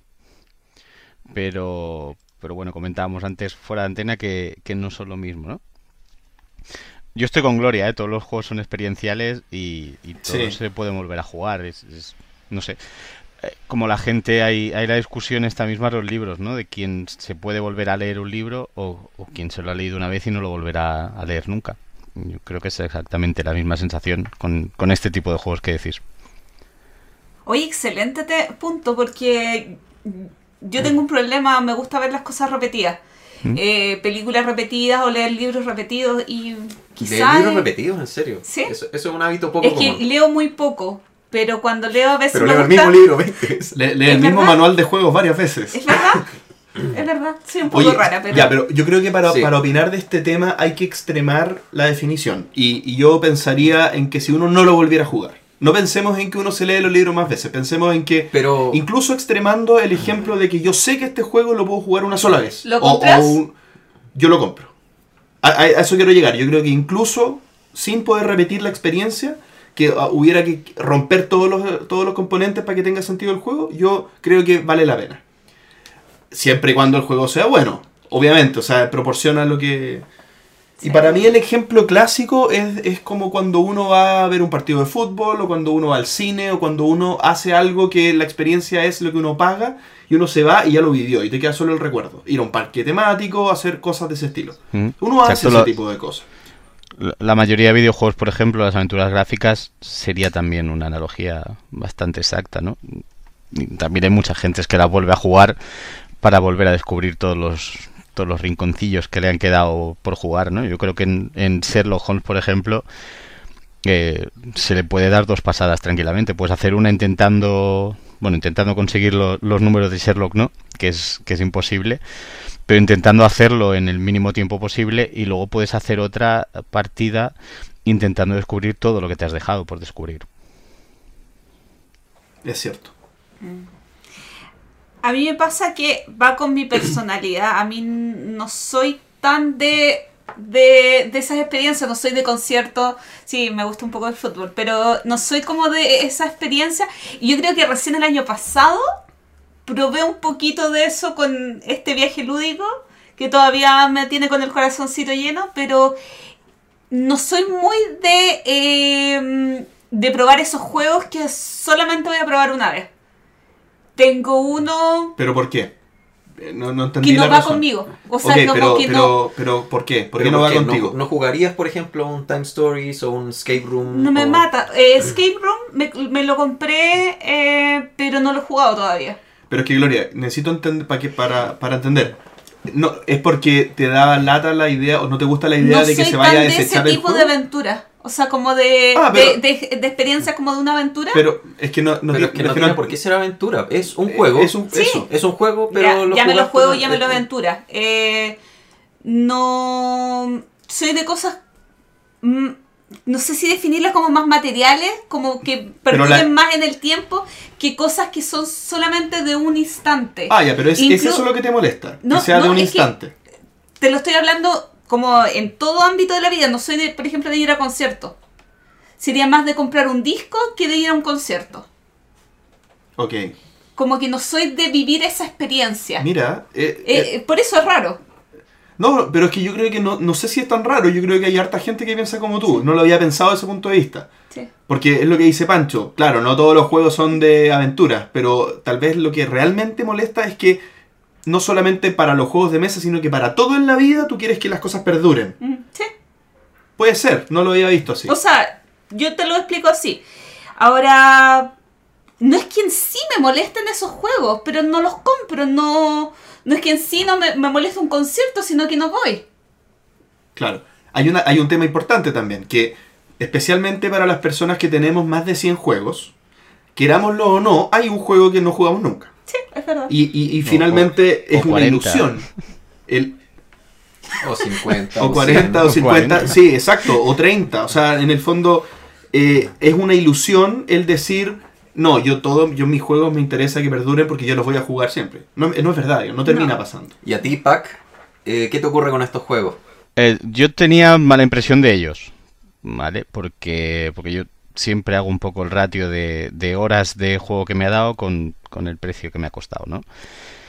Pero sí que es verdad que hay muchísimos juegos que solamente los puedo probar una vez por cuestión de tiempo y luego van a una estantería y, y- allí van acumulándose al lado de otros. Y hay muchos Legacy que te, te obligan a jugar más partidas, ¿no? El Sherlock Holmes, por ejemplo, es, es un ejemplo claro que, que si te ha gustado el juego vas a volver a jugar las 10 misiones que vienen, ¿no? Los 10 capítulos. Entonces creo que para, para la gente, precisamente, que tiene muchos juegos que los juega poco, son buenas experiencias. Mm, Sí. Le vas a dar más partidas que, que a un juego, digamos, normal, que lo puedes jugar 40.000 veces, pero que ya lo has jugado una vez, has tenido la experiencia, sabes cómo funciona, te has quedado con las temáticas, la mecánica te gusta, eh, pero no le vas a dar más partidas. Sí. Sí, yo creo que esos juegos finalmente, de repente incluso, bueno, partiendo por los Legacy o, o estos que son más aventura, eh, te llaman a, a jugar más de una partida al mismo tiempo. O sea, no al mismo tiempo, sino que va a ir continuando la historia, porque uno finalmente quiere saber qué pasa y nos está pasando a- con JP y Sí. Gloria con Gloomhaven, que queremos ir avanzando y a pesar de no ser Legacy, y bueno, sí, tiene, tiene un Sí, poco de... Sí. Es semi-legacy. sí. Bueno, eh, ese, hagamos ese ejemplo. Desde que JP tiene el, el Gloomhaven. Glo- Gloomhaven, ¿cuánto es? ¿Dos meses? Más o menos, sí. ¿Les has hecho seis partidas? ¿Sí? Eh, ¿Qué otro juego tienes hace dos meses y cuántas partidas les has echado? El viernes, yo tengo No, el yo creo Friday. que Gloomhaven es el que más he jugado. Y en menos tiempo que lo tienes. Sí. ¿Y eso qué es un juego de...? ¿Pero qué, qué- cuál es el punto ahí? No, eh, que de repente los juegos que son una experiencia, que quizás solamente los vas a poder jugar una vez, te enganchan más eh, versus un juego que lo compraste una vez, pero al no estar asociado a una experiencia, al ser cada vez que lo juega un juego independiente que puedes jugar con otras personas, puedes dejar más tiempo entre jugarlo. Puedes jugarlo este año, puedes jugarlo el siguiente, pero no tiene una relación directa una partida con la otra. Por más que te pueda gustar mucho. Sí, Estos no, juegos no sé te si demandan es lo que un- me explica a mí mi gusto por Gloomhaven, pero puede ser. Puede ser. Es que yo, yo lo que veo, para mí, ahora que eh, empecé a vender juegos, ya el concepto de, de entender cuando un juego no, no lo juego más, poder deshacerme de él, lo aplico todo. Y Gloomhaven me gusta y lo quiero jugar y lo voy a jugar hasta que no se pueda jugar más. Y cuando no, el día que ya considere que esté totalmente explotado y me tenga que deshacer de él, lo, lo haré. O sea, no. En este momento me- es, es lo que dice Pancho. O sea, estoy enganchadísimo con la historia. Y quiero, y quiero seguir evolucionando a mi personaje. Y quiero seguir descubriendo los ítems que están por aparecer. Hay sobres cerrados. Viejo, hay sobres cerrados. Quiero saber lo que hay en los sobres. Tengo que, tengo Los que personajes nuevos. hay personajes nuevos que... Y, y- y eso es lo otro, que uno es un juego de mesa. Uno cuando era pequeño, en los juegos de video, uno quería craquearlos y un poco hacer trampa y ver lo que había más adelante y si uno sabía la clave para hacer eso, lo hacía. Acá yo tengo la caja ahí, yo puedo abrir lo que hay ahí, pero no lo voy a hacer, no, no, no voy a spoilearme yo mismo. Entonces es eso, ese respeto también que hay por lo que viene a continuación en un juego Legacy, me parece increíble. Que la, que la gente realmente lo, lo, lo- lo haga, digamos. En Facebook la gente publica, oye, yo he ido avanzando así, descubrí esto. Y, y todos están en ese post de descubrimiento y no hacer trampa porque es ridículo. ¿Me explico? Entonces creo que tiene una mística muy entretenida. Es como una, una rama separada de juegos de mesa. Y es verdad, y ahí hay un tema que efectivamente se respeta esto porque, por ejemplo, tú miras eh, videos de Pandemic Legacy y en todos lados te dicen no voy a hacer spoiler y no sé qué, tú escuchas, ves conversaciones. eh, nadie hace spoiler y nadie quiere hablar y es súper complicado porque a mí me gustó mucho Pandemic Legacy, quiero Sí. hablarlo y no puedo. sí, es verdad. Pero Pero uno, uno tiene ese respeto por el, por el que va a vivir la misma experiencia, sí, es verdad. Pero volviendo al tema de, de lo que decía Pac al final, eh, el ratio. El famoso ratio de horas jugadas o precio versus horas jugadas. Es un tema complejo porque, no sé, yo soy de la idea de que los juegos eh, son baratos, pero en este caso podrían empezar a volverse caros. Yo, mm, ¿O yo no? El estoy, otro- estoy seguro de que no, ¿eh? Compara el ratio, por ejemplo, con los libros. Vale, que un libro que equivale a 10 euros te da a lo mejor 10 horas, 15 de, lectura y cualquier juego de 10 euros te puede dar 200 horas tranquilamente, multiplicada por el número de jugadores que lo, que lo jueguen. O sea, el ratio realmente en juego de mesa es, es muy, muy, muy pequeño. Ya, pero por ejemplo en el... Pero por eso, pero hablando de estos juegos experienciales o, legacy.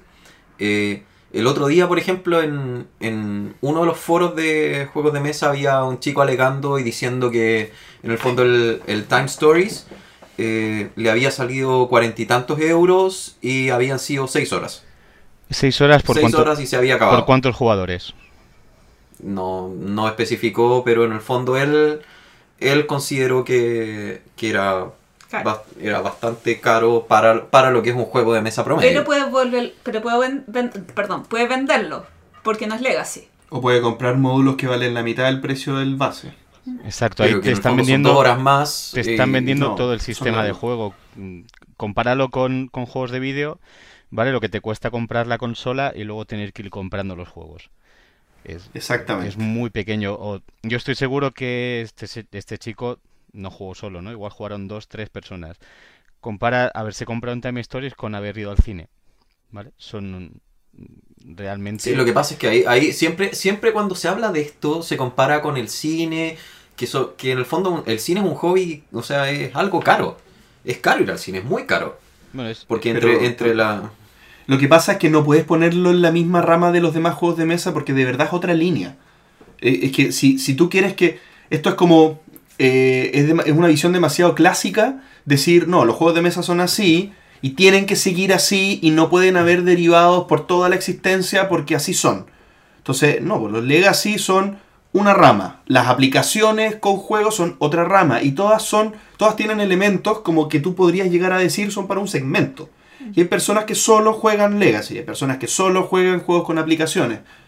Y, y- es así, o sea, y aquí apunto un poco a lo que a lo que a lo que yo veo de repente que una cosa es que a ti te gusten los juegos Legacy o no te gusten y otra cosa es todo este odio que hay por los juegos Legacy, aún tú no jugándolos y tú sabes que no los vas a jugar, pero te molesta empedernidamente que el de al lado lo juegue. Eso- Eso yo no lo entiendo. Ese es justo el tema que yo quería conversar después porque es una cosa que me llama mucho la atención, que siendo que todos estos juegos se engloban más o menos dentro de lo mismo y tienen más o menos sus mismas reglas, eh, ninguno se puede volver a jugar en teoría otra vez, eh, todos son tienen rangos parecidos de precio, ¿por qué hay tanto odio hacia unos y no hacia otros? Por ejemplo, el Pandemic Legacy eh, recibe mucha basura que yo no escucho tanta basura, por ejemplo, el Sherlock Holmes o el Time Stories. Es verdad. ¿Por qué la gente se ensaña con unos y no con otros, siendo que ninguno lo puede volver a jugar? Y lo mismo con el Escape Room. Yo creo que creo que Pandemic Legacy ha sido el, el primero en hacerte romper las cartas, ¿no? Que por lo menos el primero que ha destacado y ha llegado a ser famoso. Entonces la gente lo, eh, como que le da miedo, ¿no? El tengo que romper. En Sherlock Holmes no rompes nada. eh, puedes olvidarte de los casos y volver a jugar tres años después y no lo has roto. Pero en Pandemic sí estás. La gente tiene la sensación esta de, hostia, estoy rompiendo el tablero, estoy pegándole, estoy poniéndole pegatinas, estoy haciendo... Y yo creo que un poquito por esto se ha llevado todas las todos los malos comentarios, ¿no? El que viene después ya se los ha llevado Pandemic y después, pues oye, ya, ya estamos acostumbrados. Yo eh, estoy con vosotros que habría que ponerlo en una categoría distinta de juegos respecto al precio, ¿no? Eh, otro juego que se lleva muchísimas hostias por... eh, bueno, son los coleccionables de carta, ¿no? Siempre todo el mundo critica que, que valen muchísimo dinero. Claro, claro. Y es verdad que pueden valer dinero, pero si hacemos el ratio de las horas que estamos eh, montando el mazo antes de jugar, que, que ya en sí es un juego, ¿no? Estás jugando antes de, de echar una partida. Y contamos las partidas que hemos echado, seguramente son los juegos más rentables de, de la historia. ¿no? Yo, no sé, Sí. la- el- he gastado muchísimo dinero en Leyenda 5 Anillos en Magic, pero, pero podríamos contar en meses las horas que he estado jugando. Es que uno, es que uno lo vi, es que uno vive el juego, si ese es el tema, los juegos de cartas coleccionables y los LSG son un juego vivo, o sea, uno Claro. va en la micro, uno está trabajando y está pensando, oye, ¿cómo combinar esta carta Eso con es esta? verdad. ¿Qué iré a probar? Pero, pero vol- volvamos a este tema, que en el fondo, ¿por qué creemos tú, Gloria? ¿Tenías alguna teoría de por qué la gente se ensaña con uno y, y no con otro? Es que. No, es que yo no me catego. Cate- yo no creo ser como el resto de la gente en este, en este sentido. A mí en general estos juegos no me gustan porque son cooperativos. Y no me gustan los juegos cooperativos en general. Risk Legacy no es cooperativo. Risk Legacy no es cooperativo. Bueno. eh, es un ejemplo. Pero, por ejemplo, Pandemic es cooperativo. Por eso yo no lo jugaría. O sea, más allá de que se rompan o no se rompan cartas, entra en otra categoría de juegos que a mí no me gustan, entonces en realidad yo lo evitaría. Mm. Eh, En general, todos estos juegos, en general, son cooperativos, entonces, la verdad, lo evitarías antes de romper las cartas. O sea, antes de ser opción de compra. Y en el caso de, de Blu-ray, o sea, de Blu-ray, nada que ver, Gloomhaven. de. Blu-haven, eh, ¿Qué? tengo Es que le gusta, ju- le gusta jugar rol, pero no le gustan los cooperativos. Pero Igual eso no. matar monstruos. Mi, mi teoría eh, con respecto a por qué la gente se ensaña con uno y no con otro es porque la gente es rata nomás. es simplemente rata. O sea, ellos eh, se enfocan en, en- arman todo un cuento de no, que el capitalismo y que no sé qué, bla, bla, bla. Al final el tema es que al jugar un Legacy no lo puedes volver a... O sea, no lo puedes vender después.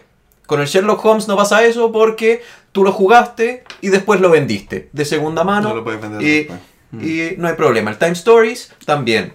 Los Escape Room, bueno, creo que hay algunos en los que se rompen cartas, en los otros no, pero finalmente uno los puede vender. Pero, el viejo. tema es que el Pandemic Legacy uno lo rompe, uno no lo puede vender después. Viejo, y Se son ratas. Entonces ellos dicen, odio este sistema capitalista, pero ellos están siendo más capitalistas que el mismo sistema que Pero, yo... pero, ok, está perfecto. Tú puedes decir, esto no es la alternativa para mí porque no lo puedo vender después. Entonces no, no te lo compres. ¿Cuál es el problema? Pero o sea, bueno, dice- en el fondo es como, ah, no sé, puedo decirlo, el vecino tiene esa moto, pero esa moto es muy cara, me carga porque yo no me la puedo comprar, entonces no me la voy a comprar y, y la moto, odio las motos. Viejo, no me, no, no- no me compro yo la moto y se acaba el problema, no me compro yo el Pandemic Legacy y se acaba el problema. Bueno, ¿Por, qué, dice- por qué- por qué este, cuando hay un derivado y alguien está disfrutando el hobby, que tiene un factor prima, un factor derivado, como es este factor legacy, y hay gente que lo está pasando de maravilla con eso, ¿por qué me molesta? Eso es lo que no entiendo. Si el, este hobby justamente, eh, el- la alegría de que, de, que, de que todos compartimos el amor por el hobby en distintos sabores, que a la Gloria no le gustan los cooperativos, a mí me encantan, pero a ti te gustan los de no sé qué y a mí no, pero da lo mismo porque a todos nos gusta algo. Entonces, ¿por qué este algo en particular produce tanto odio, tan, tanta, tanta Yo lata? creo que va con los Mm. cambios. Al romperse un esquema, al haber este cambio con el sistema Legacy, eh, causa esas rivalidades al principio. No sé, Pac, ¿tú qué opinas? Yo también opino que es el cambio, ¿eh? Siempre que hay cambio hay, hay gente en contra. Y, y, bueno, hay también mucha gente diciendo que no hay mecánicas nuevas y claro, cuando aparece algo así, pues toca quejarse. No, yo creo que en eso sí que estoy de- en desacuerdo. Hay miles de mecánicas nuevas, se han ido creando. El tema es que van de a poquitito y van surgiendo y son dinámicas más. Son dinámicas más que mecánicas. Mecánicas cuando se arman, efectivamente, eh, son, son una pseudo revolución hasta que se logran estabilizar como todo. Pero yo creo que sí, el ritmo es, es cosa de ver los ritmos de los juegos. Tomo un juego del 2010, tomo un juego del 2000, tomo un juego de 1990 y tomo un juego de ahora. Eh, tienen ritmos distintos, tienen dinámicas diferentes, tienen formas de usar las mismas cosas eh, de una, o sea, son, son absolutamente distintos. Y eso, y eso es lo que va evolucionando y de vez en cuando, claro, se va generando una mecánica nueva de, de por sí que le añade otro sabor totalmente diferente. Pero Sí. siempre compro el mismo sabor de helado. ¿Siempre compras el mismo sabor? Sí, sí, ya dijiste que no. ¿Sí? Sí. Ah, yo, yo, yo voy a un restaurante y compro siempre un plato distinto. Sí, yo también. Bueno, menos en el, en el peruano que está aquí cerca, porque en ese como siempre lo mismo. Porque es muy bueno. Yo, a mí me gusta siempre primero probar toda la carta y luego elegir cuál es mi favorito. Y luego ya pido ese. y ahí no te, no te cambias. Exacto. Bueno, Pero cambio, es pero, buena la pero ya me analogía. cuesta más. Sí. Es buena la analogía. No, a, a mí en general el juego me gusta probar todo una vez, pero después eh, elijo lo que más me gusta. Em, ¿Ya? ¿Estamos listos o algo Muy más? buen que tema de conversación, me gustó. Sí, digo, Así que, eh, chicos, ustedes auditores, por favor, opinen, porque creo que hay bastante que decir, de más que hay algún aspecto que no fue tocado, así que complementen la conversación con sus correos y comentarios en Facebook. Y estamos listos para la última sección del programa, las recomendaciones. recomendaciones.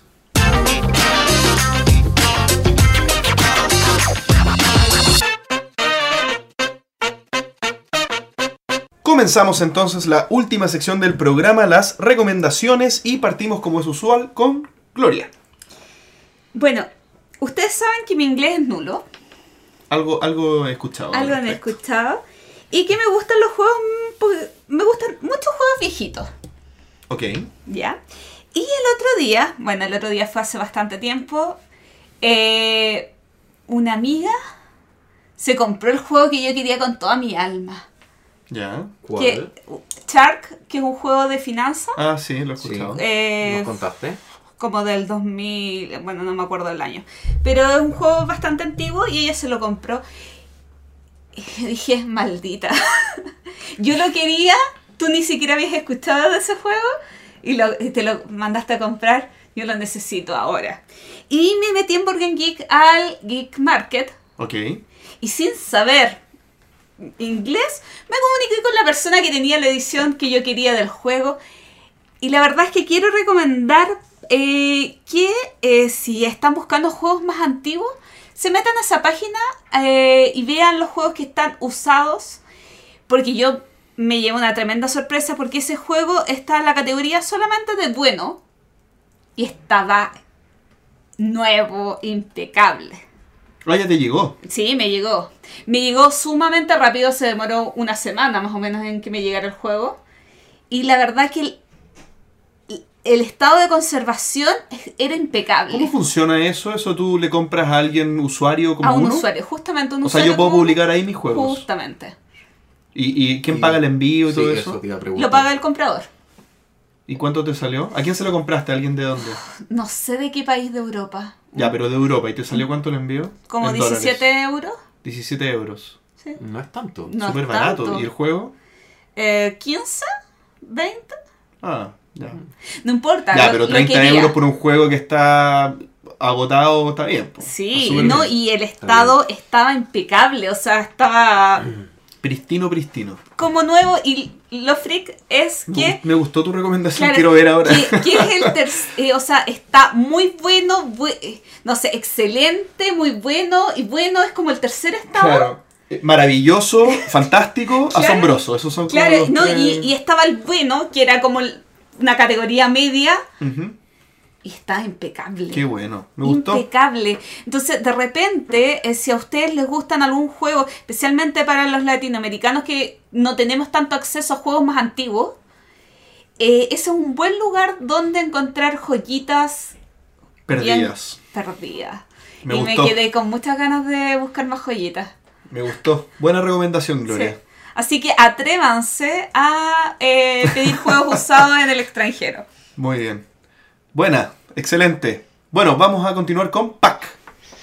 Vale, pues yo mi recomendación sí que voy a hacer un poco de trampa y son juegos, pero son otro tipo de juegos y, y mi recomendación va a la gente esta que se queja de, de los juegos Legacy y es que hagan escape room, ¿vale? No sé si allí tenéis muchos, aquí por ejemplo yo soy de Barcelona y en Barcelona han abierto como unos 100 en los últimos años, o sea, es, eh, es una ¡Guau! cosa 100. Y son experiencias de una hora, una hora y media, eh, cooperativas, donde cada uno tiene que, que ir haciendo sus cosas, ¿no? Eh, con, con elementos físicos que no van a encontrar los juegos, pero si les gusta esto, luego deberían comprarse algún, algún juego Legacy. Sí. Yo hace como dos años escuché que había uno acá en Santiago, no sé si todavía esté funcionando. Sí, yo creo que ya no está funcionando, pero es... Aquí en Latinoamérica al parecer no han pegado mucho, no hay gente que se haya arriesgado porque probablemente la, el costo inicial de poner un escape room Mm. es complejo eh, y además de eso, bueno, se requiere de probablemente bastante publicidad Mm. porque no es lo más usual, o sea, no es un negocio simple, o sea, no es normal que a uno le nazca ir a un escape room. Sí, o sea, en Europa la cultura de juegos, bueno, por el, el primer capítulo que, que- que hablamos Mm. con Gloria, es otra es, es otro el volumen. Pues hay mucha más gente dispuesta a hacer este tipo de cosas. Acá, ¿cuál sería el público objetivo? Pregunto. Trabajo en equipo de empresa.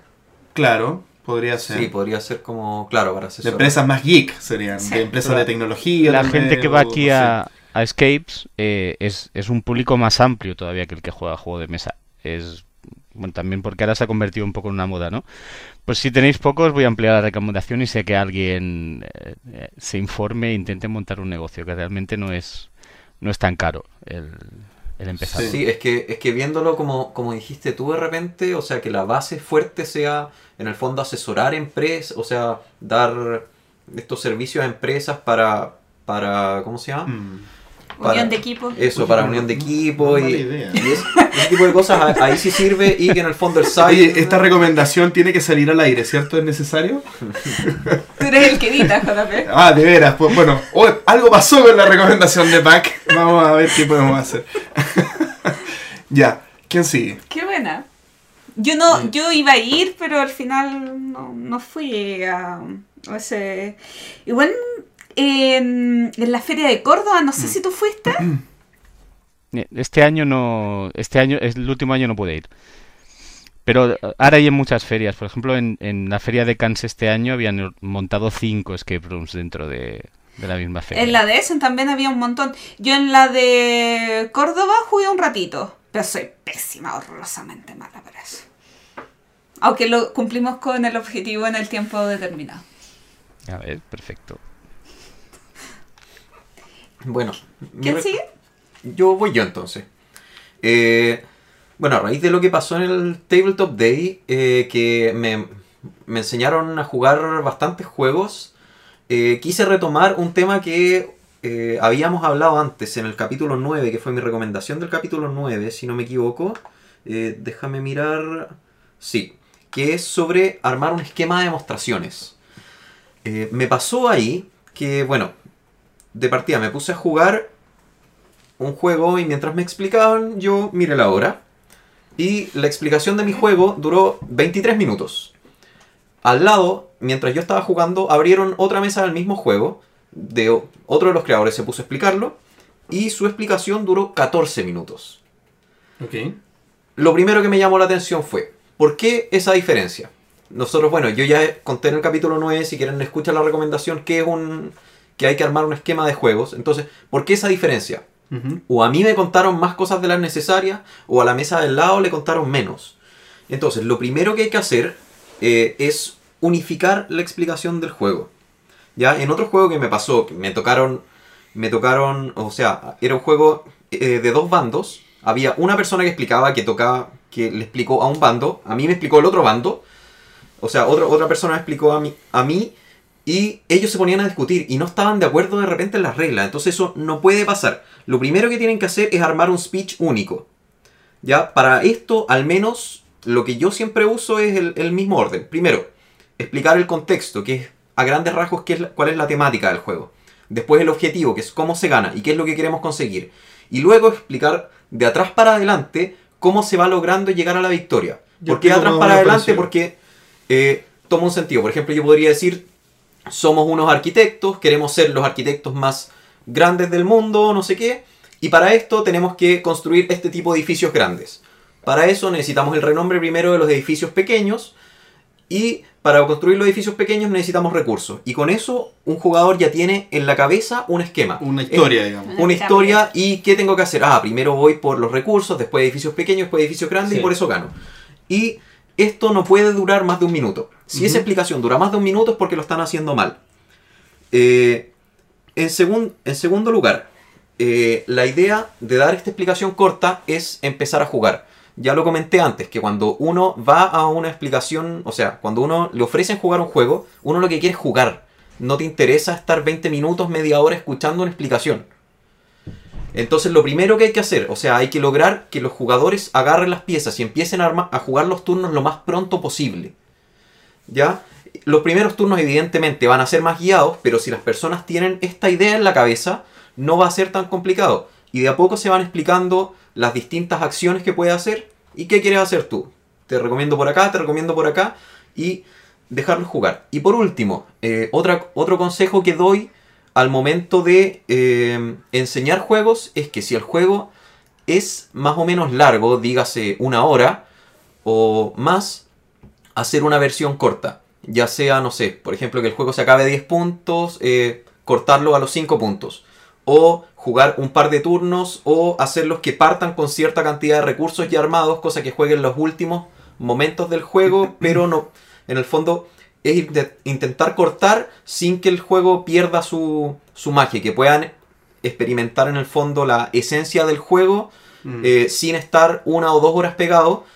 Tanto porque los jugadores se pueden aburrir, cosa que no debería ser, porque en el fondo si el juego es bueno no se debieran aburrir. Sin embargo, para uno que está demostrando un juego y que quiere vender un juego, tener a tres personas sentadas una hora ahí es demasiada pérdida de tiempo. Y en un evento de, que dura ocho horas, hacer ocho demostraciones es básicamente perder el día.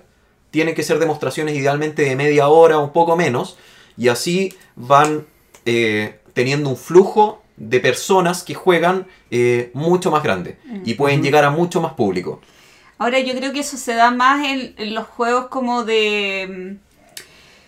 mm, Es que lo veo en, en dos aspectos. Uno en los juegos eh, como de creación propia, que, que los dueños son los que lo están demostrando, y otro es, es de empresas que distribuyen. Sea, yo quiero jugar el juego completo con las reglas completas si yo voy a sentarme a una mesa de un juego, eh, no sé, Es distinto porque yo Por ahí tú estás yendo a jugar. Yo Claro. te estoy ofreciendo enseñarte un juego y sabes que además tengo mesas, si te gustó, tengo juegos abiertos ahí, tú ya sabes jugar, jueguen y eso está abierto. Pero Claro. yo no estoy gastando de mis recursos y de mi personal para... Sí, tú Eh, estás hablando de demostraciones. Yo estoy hablando de demostraciones, sí, Sí, que no es lo sí, mismo. Sí, demostra- Claro. demostraciones Mm. para cuando uno quiere vender su juego o quiere mostrar su juego Claro. en, en una feria o en algún evento. Yo, yo estoy de acuerdo en casi todos los puntos que, que planteaste. En todos menos en, el, en, el estandari- en la estandarización de la explicación. Yo creo que, yo, yo creo que para mí, eh, porque yo, yo he hecho eventos, entre comillas, pero me refiero que he juntado a 15 personas a jugar en tres mesas, eso yo lo llamo eventos, pero en el fondo lo que a mí me ha funcionado mejor es tener una línea base de explicación, que es un poco lo que dijiste, de contexto, ir de atrás para adelante, bla, bla, bla. Pero me pasa que dependiendo del público, yo puedo demorarme 5 minutos o puedo demorarme 15. Y en el fondo yo tengo que tener la habilidad para poder, la flexibilidad, pero la habilidad para detectar cuando no tengo que explicar de, de sobremanera algo que ya se comprendió. Me, pasa con ponte tú, un jugador de, de Viña que es parte de mi grupo, que es como yo le digo, bueno, y acá, acá así se produce, y no le he explicado nada, le digo, así se produce dependiendo de, los de los colores de, los, de las losetas. Perfecto, me dice. Y yo, yo ya sé que él entendió. Que, y no tengo que explicarle, bueno, si, si pones el cuadrito acá, activas la habilidad, porque ya él ya lo intuyó. Entonces, va, next, vamos, sigamos. ¿Me explico? Entonces, uno, uno tiene que estar atento a esas señales, creo yo. Y, y en ese caso puede estar bien que la, que la mesa al lado tarde un poco más.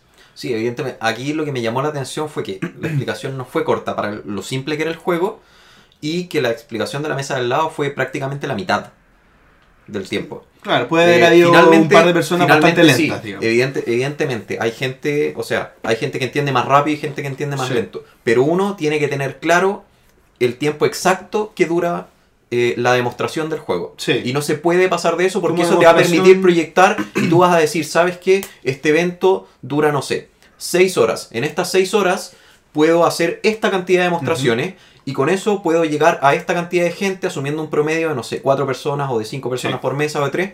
Y con eso yo ya sé, mi evento va a llegar a estas personas.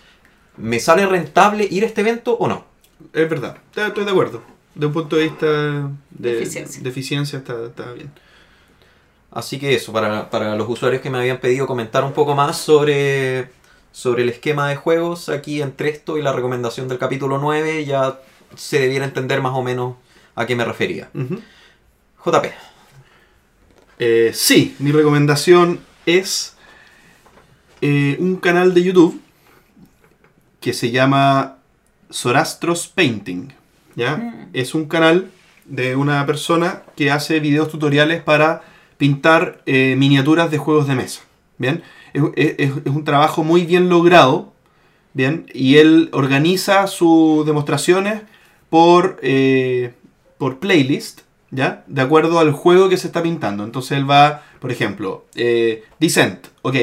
Los videos de Descent partimos pintando el héroe tanto, ok. Entonces un capítulo completo de pintar un monito.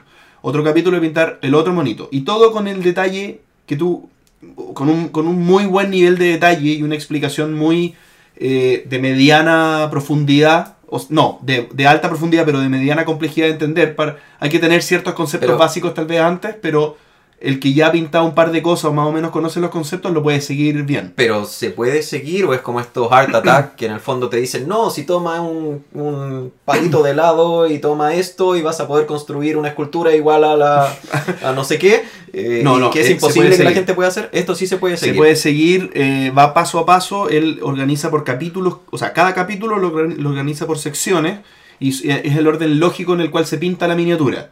Eh, después ya se salta, por ejemplo, el color base, porque lo hace con un spray o con aerógrafo y eso es una técnica homogénea para todas las miniaturas. Por lo tanto, ya después él dice píntalo blanco, o píntalo gris, o píntalo negro, como color base. Pero desde ese paso en adelante se eh, va explicando. Por ejemplo, primero vamos a hacer los detalles más grandes. La capa, el color de piel y qué sé yo, sin ningún detalle. Después la sombra. La sombra lo vamos a hacer con tal color, con tal tanta cantidad de agua. Pum, pum. Entonces es bastante didáctico. Y está para, para pintar Descent, para pintar Zombicide, Black Plague, Blood Rage, eh, The Others, Star Wars, eh, Imperial Assault. Hay Todos una- los juegos que tiene. Perfecto. Bueno, por, si, por No, tengo Black por si no lo notaron, JP se está interesando en el mundo de la, de la pintura de miniatura. es su último hobby. que va, que va. Sí. Así que eso, muy buen canal. Sí. ¿Y Ya, qué más? Eso. Y Eso. esas fueron ¡Oh! nuestras recomendaciones. ¡Oh! ¡Hemos, terminado! Ah, Eh, terminamos el capítulo y no sé, Pac, por favor, cuéntanos de palabras al cierre. Queremos saber cuál fue tu impresión del capítulo o si tienes alguna palabra importante para la gente. Ah, pues la verdad es que me ha gustado mucho, sobre todo la sección está al final de recomendaciones, que es algo muy original, no lo había visto hasta ahora. Y bueno, creo que han salido, que han salido conversaciones muy interesantes. Agradecerte muchísimo este tiempo que nos ha- has dedicado.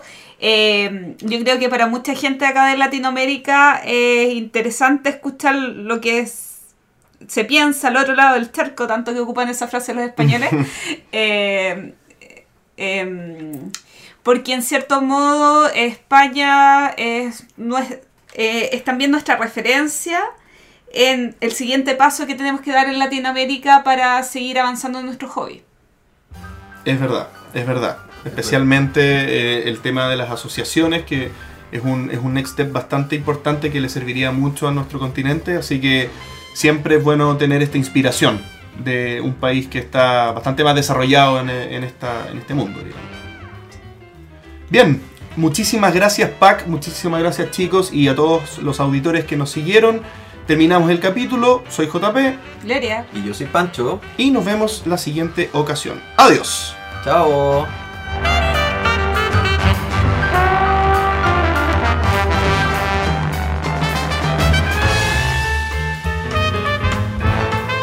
Gracias por escuchar El Entreturno. Y recuerden, escriban a zapadalúdica.gmail.com para recibir información sobre cómo organizar una zapada lúdica en su país.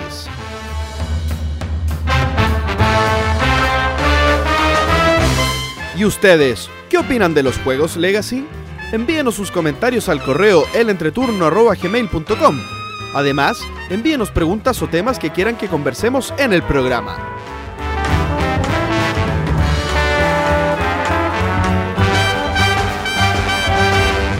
Síganos en Facebook, en Twitter y suscríbanse a nuestro canal de YouTube. Escúchanos en dos semanas más en nuestro próximo capítulo de El Entreturno.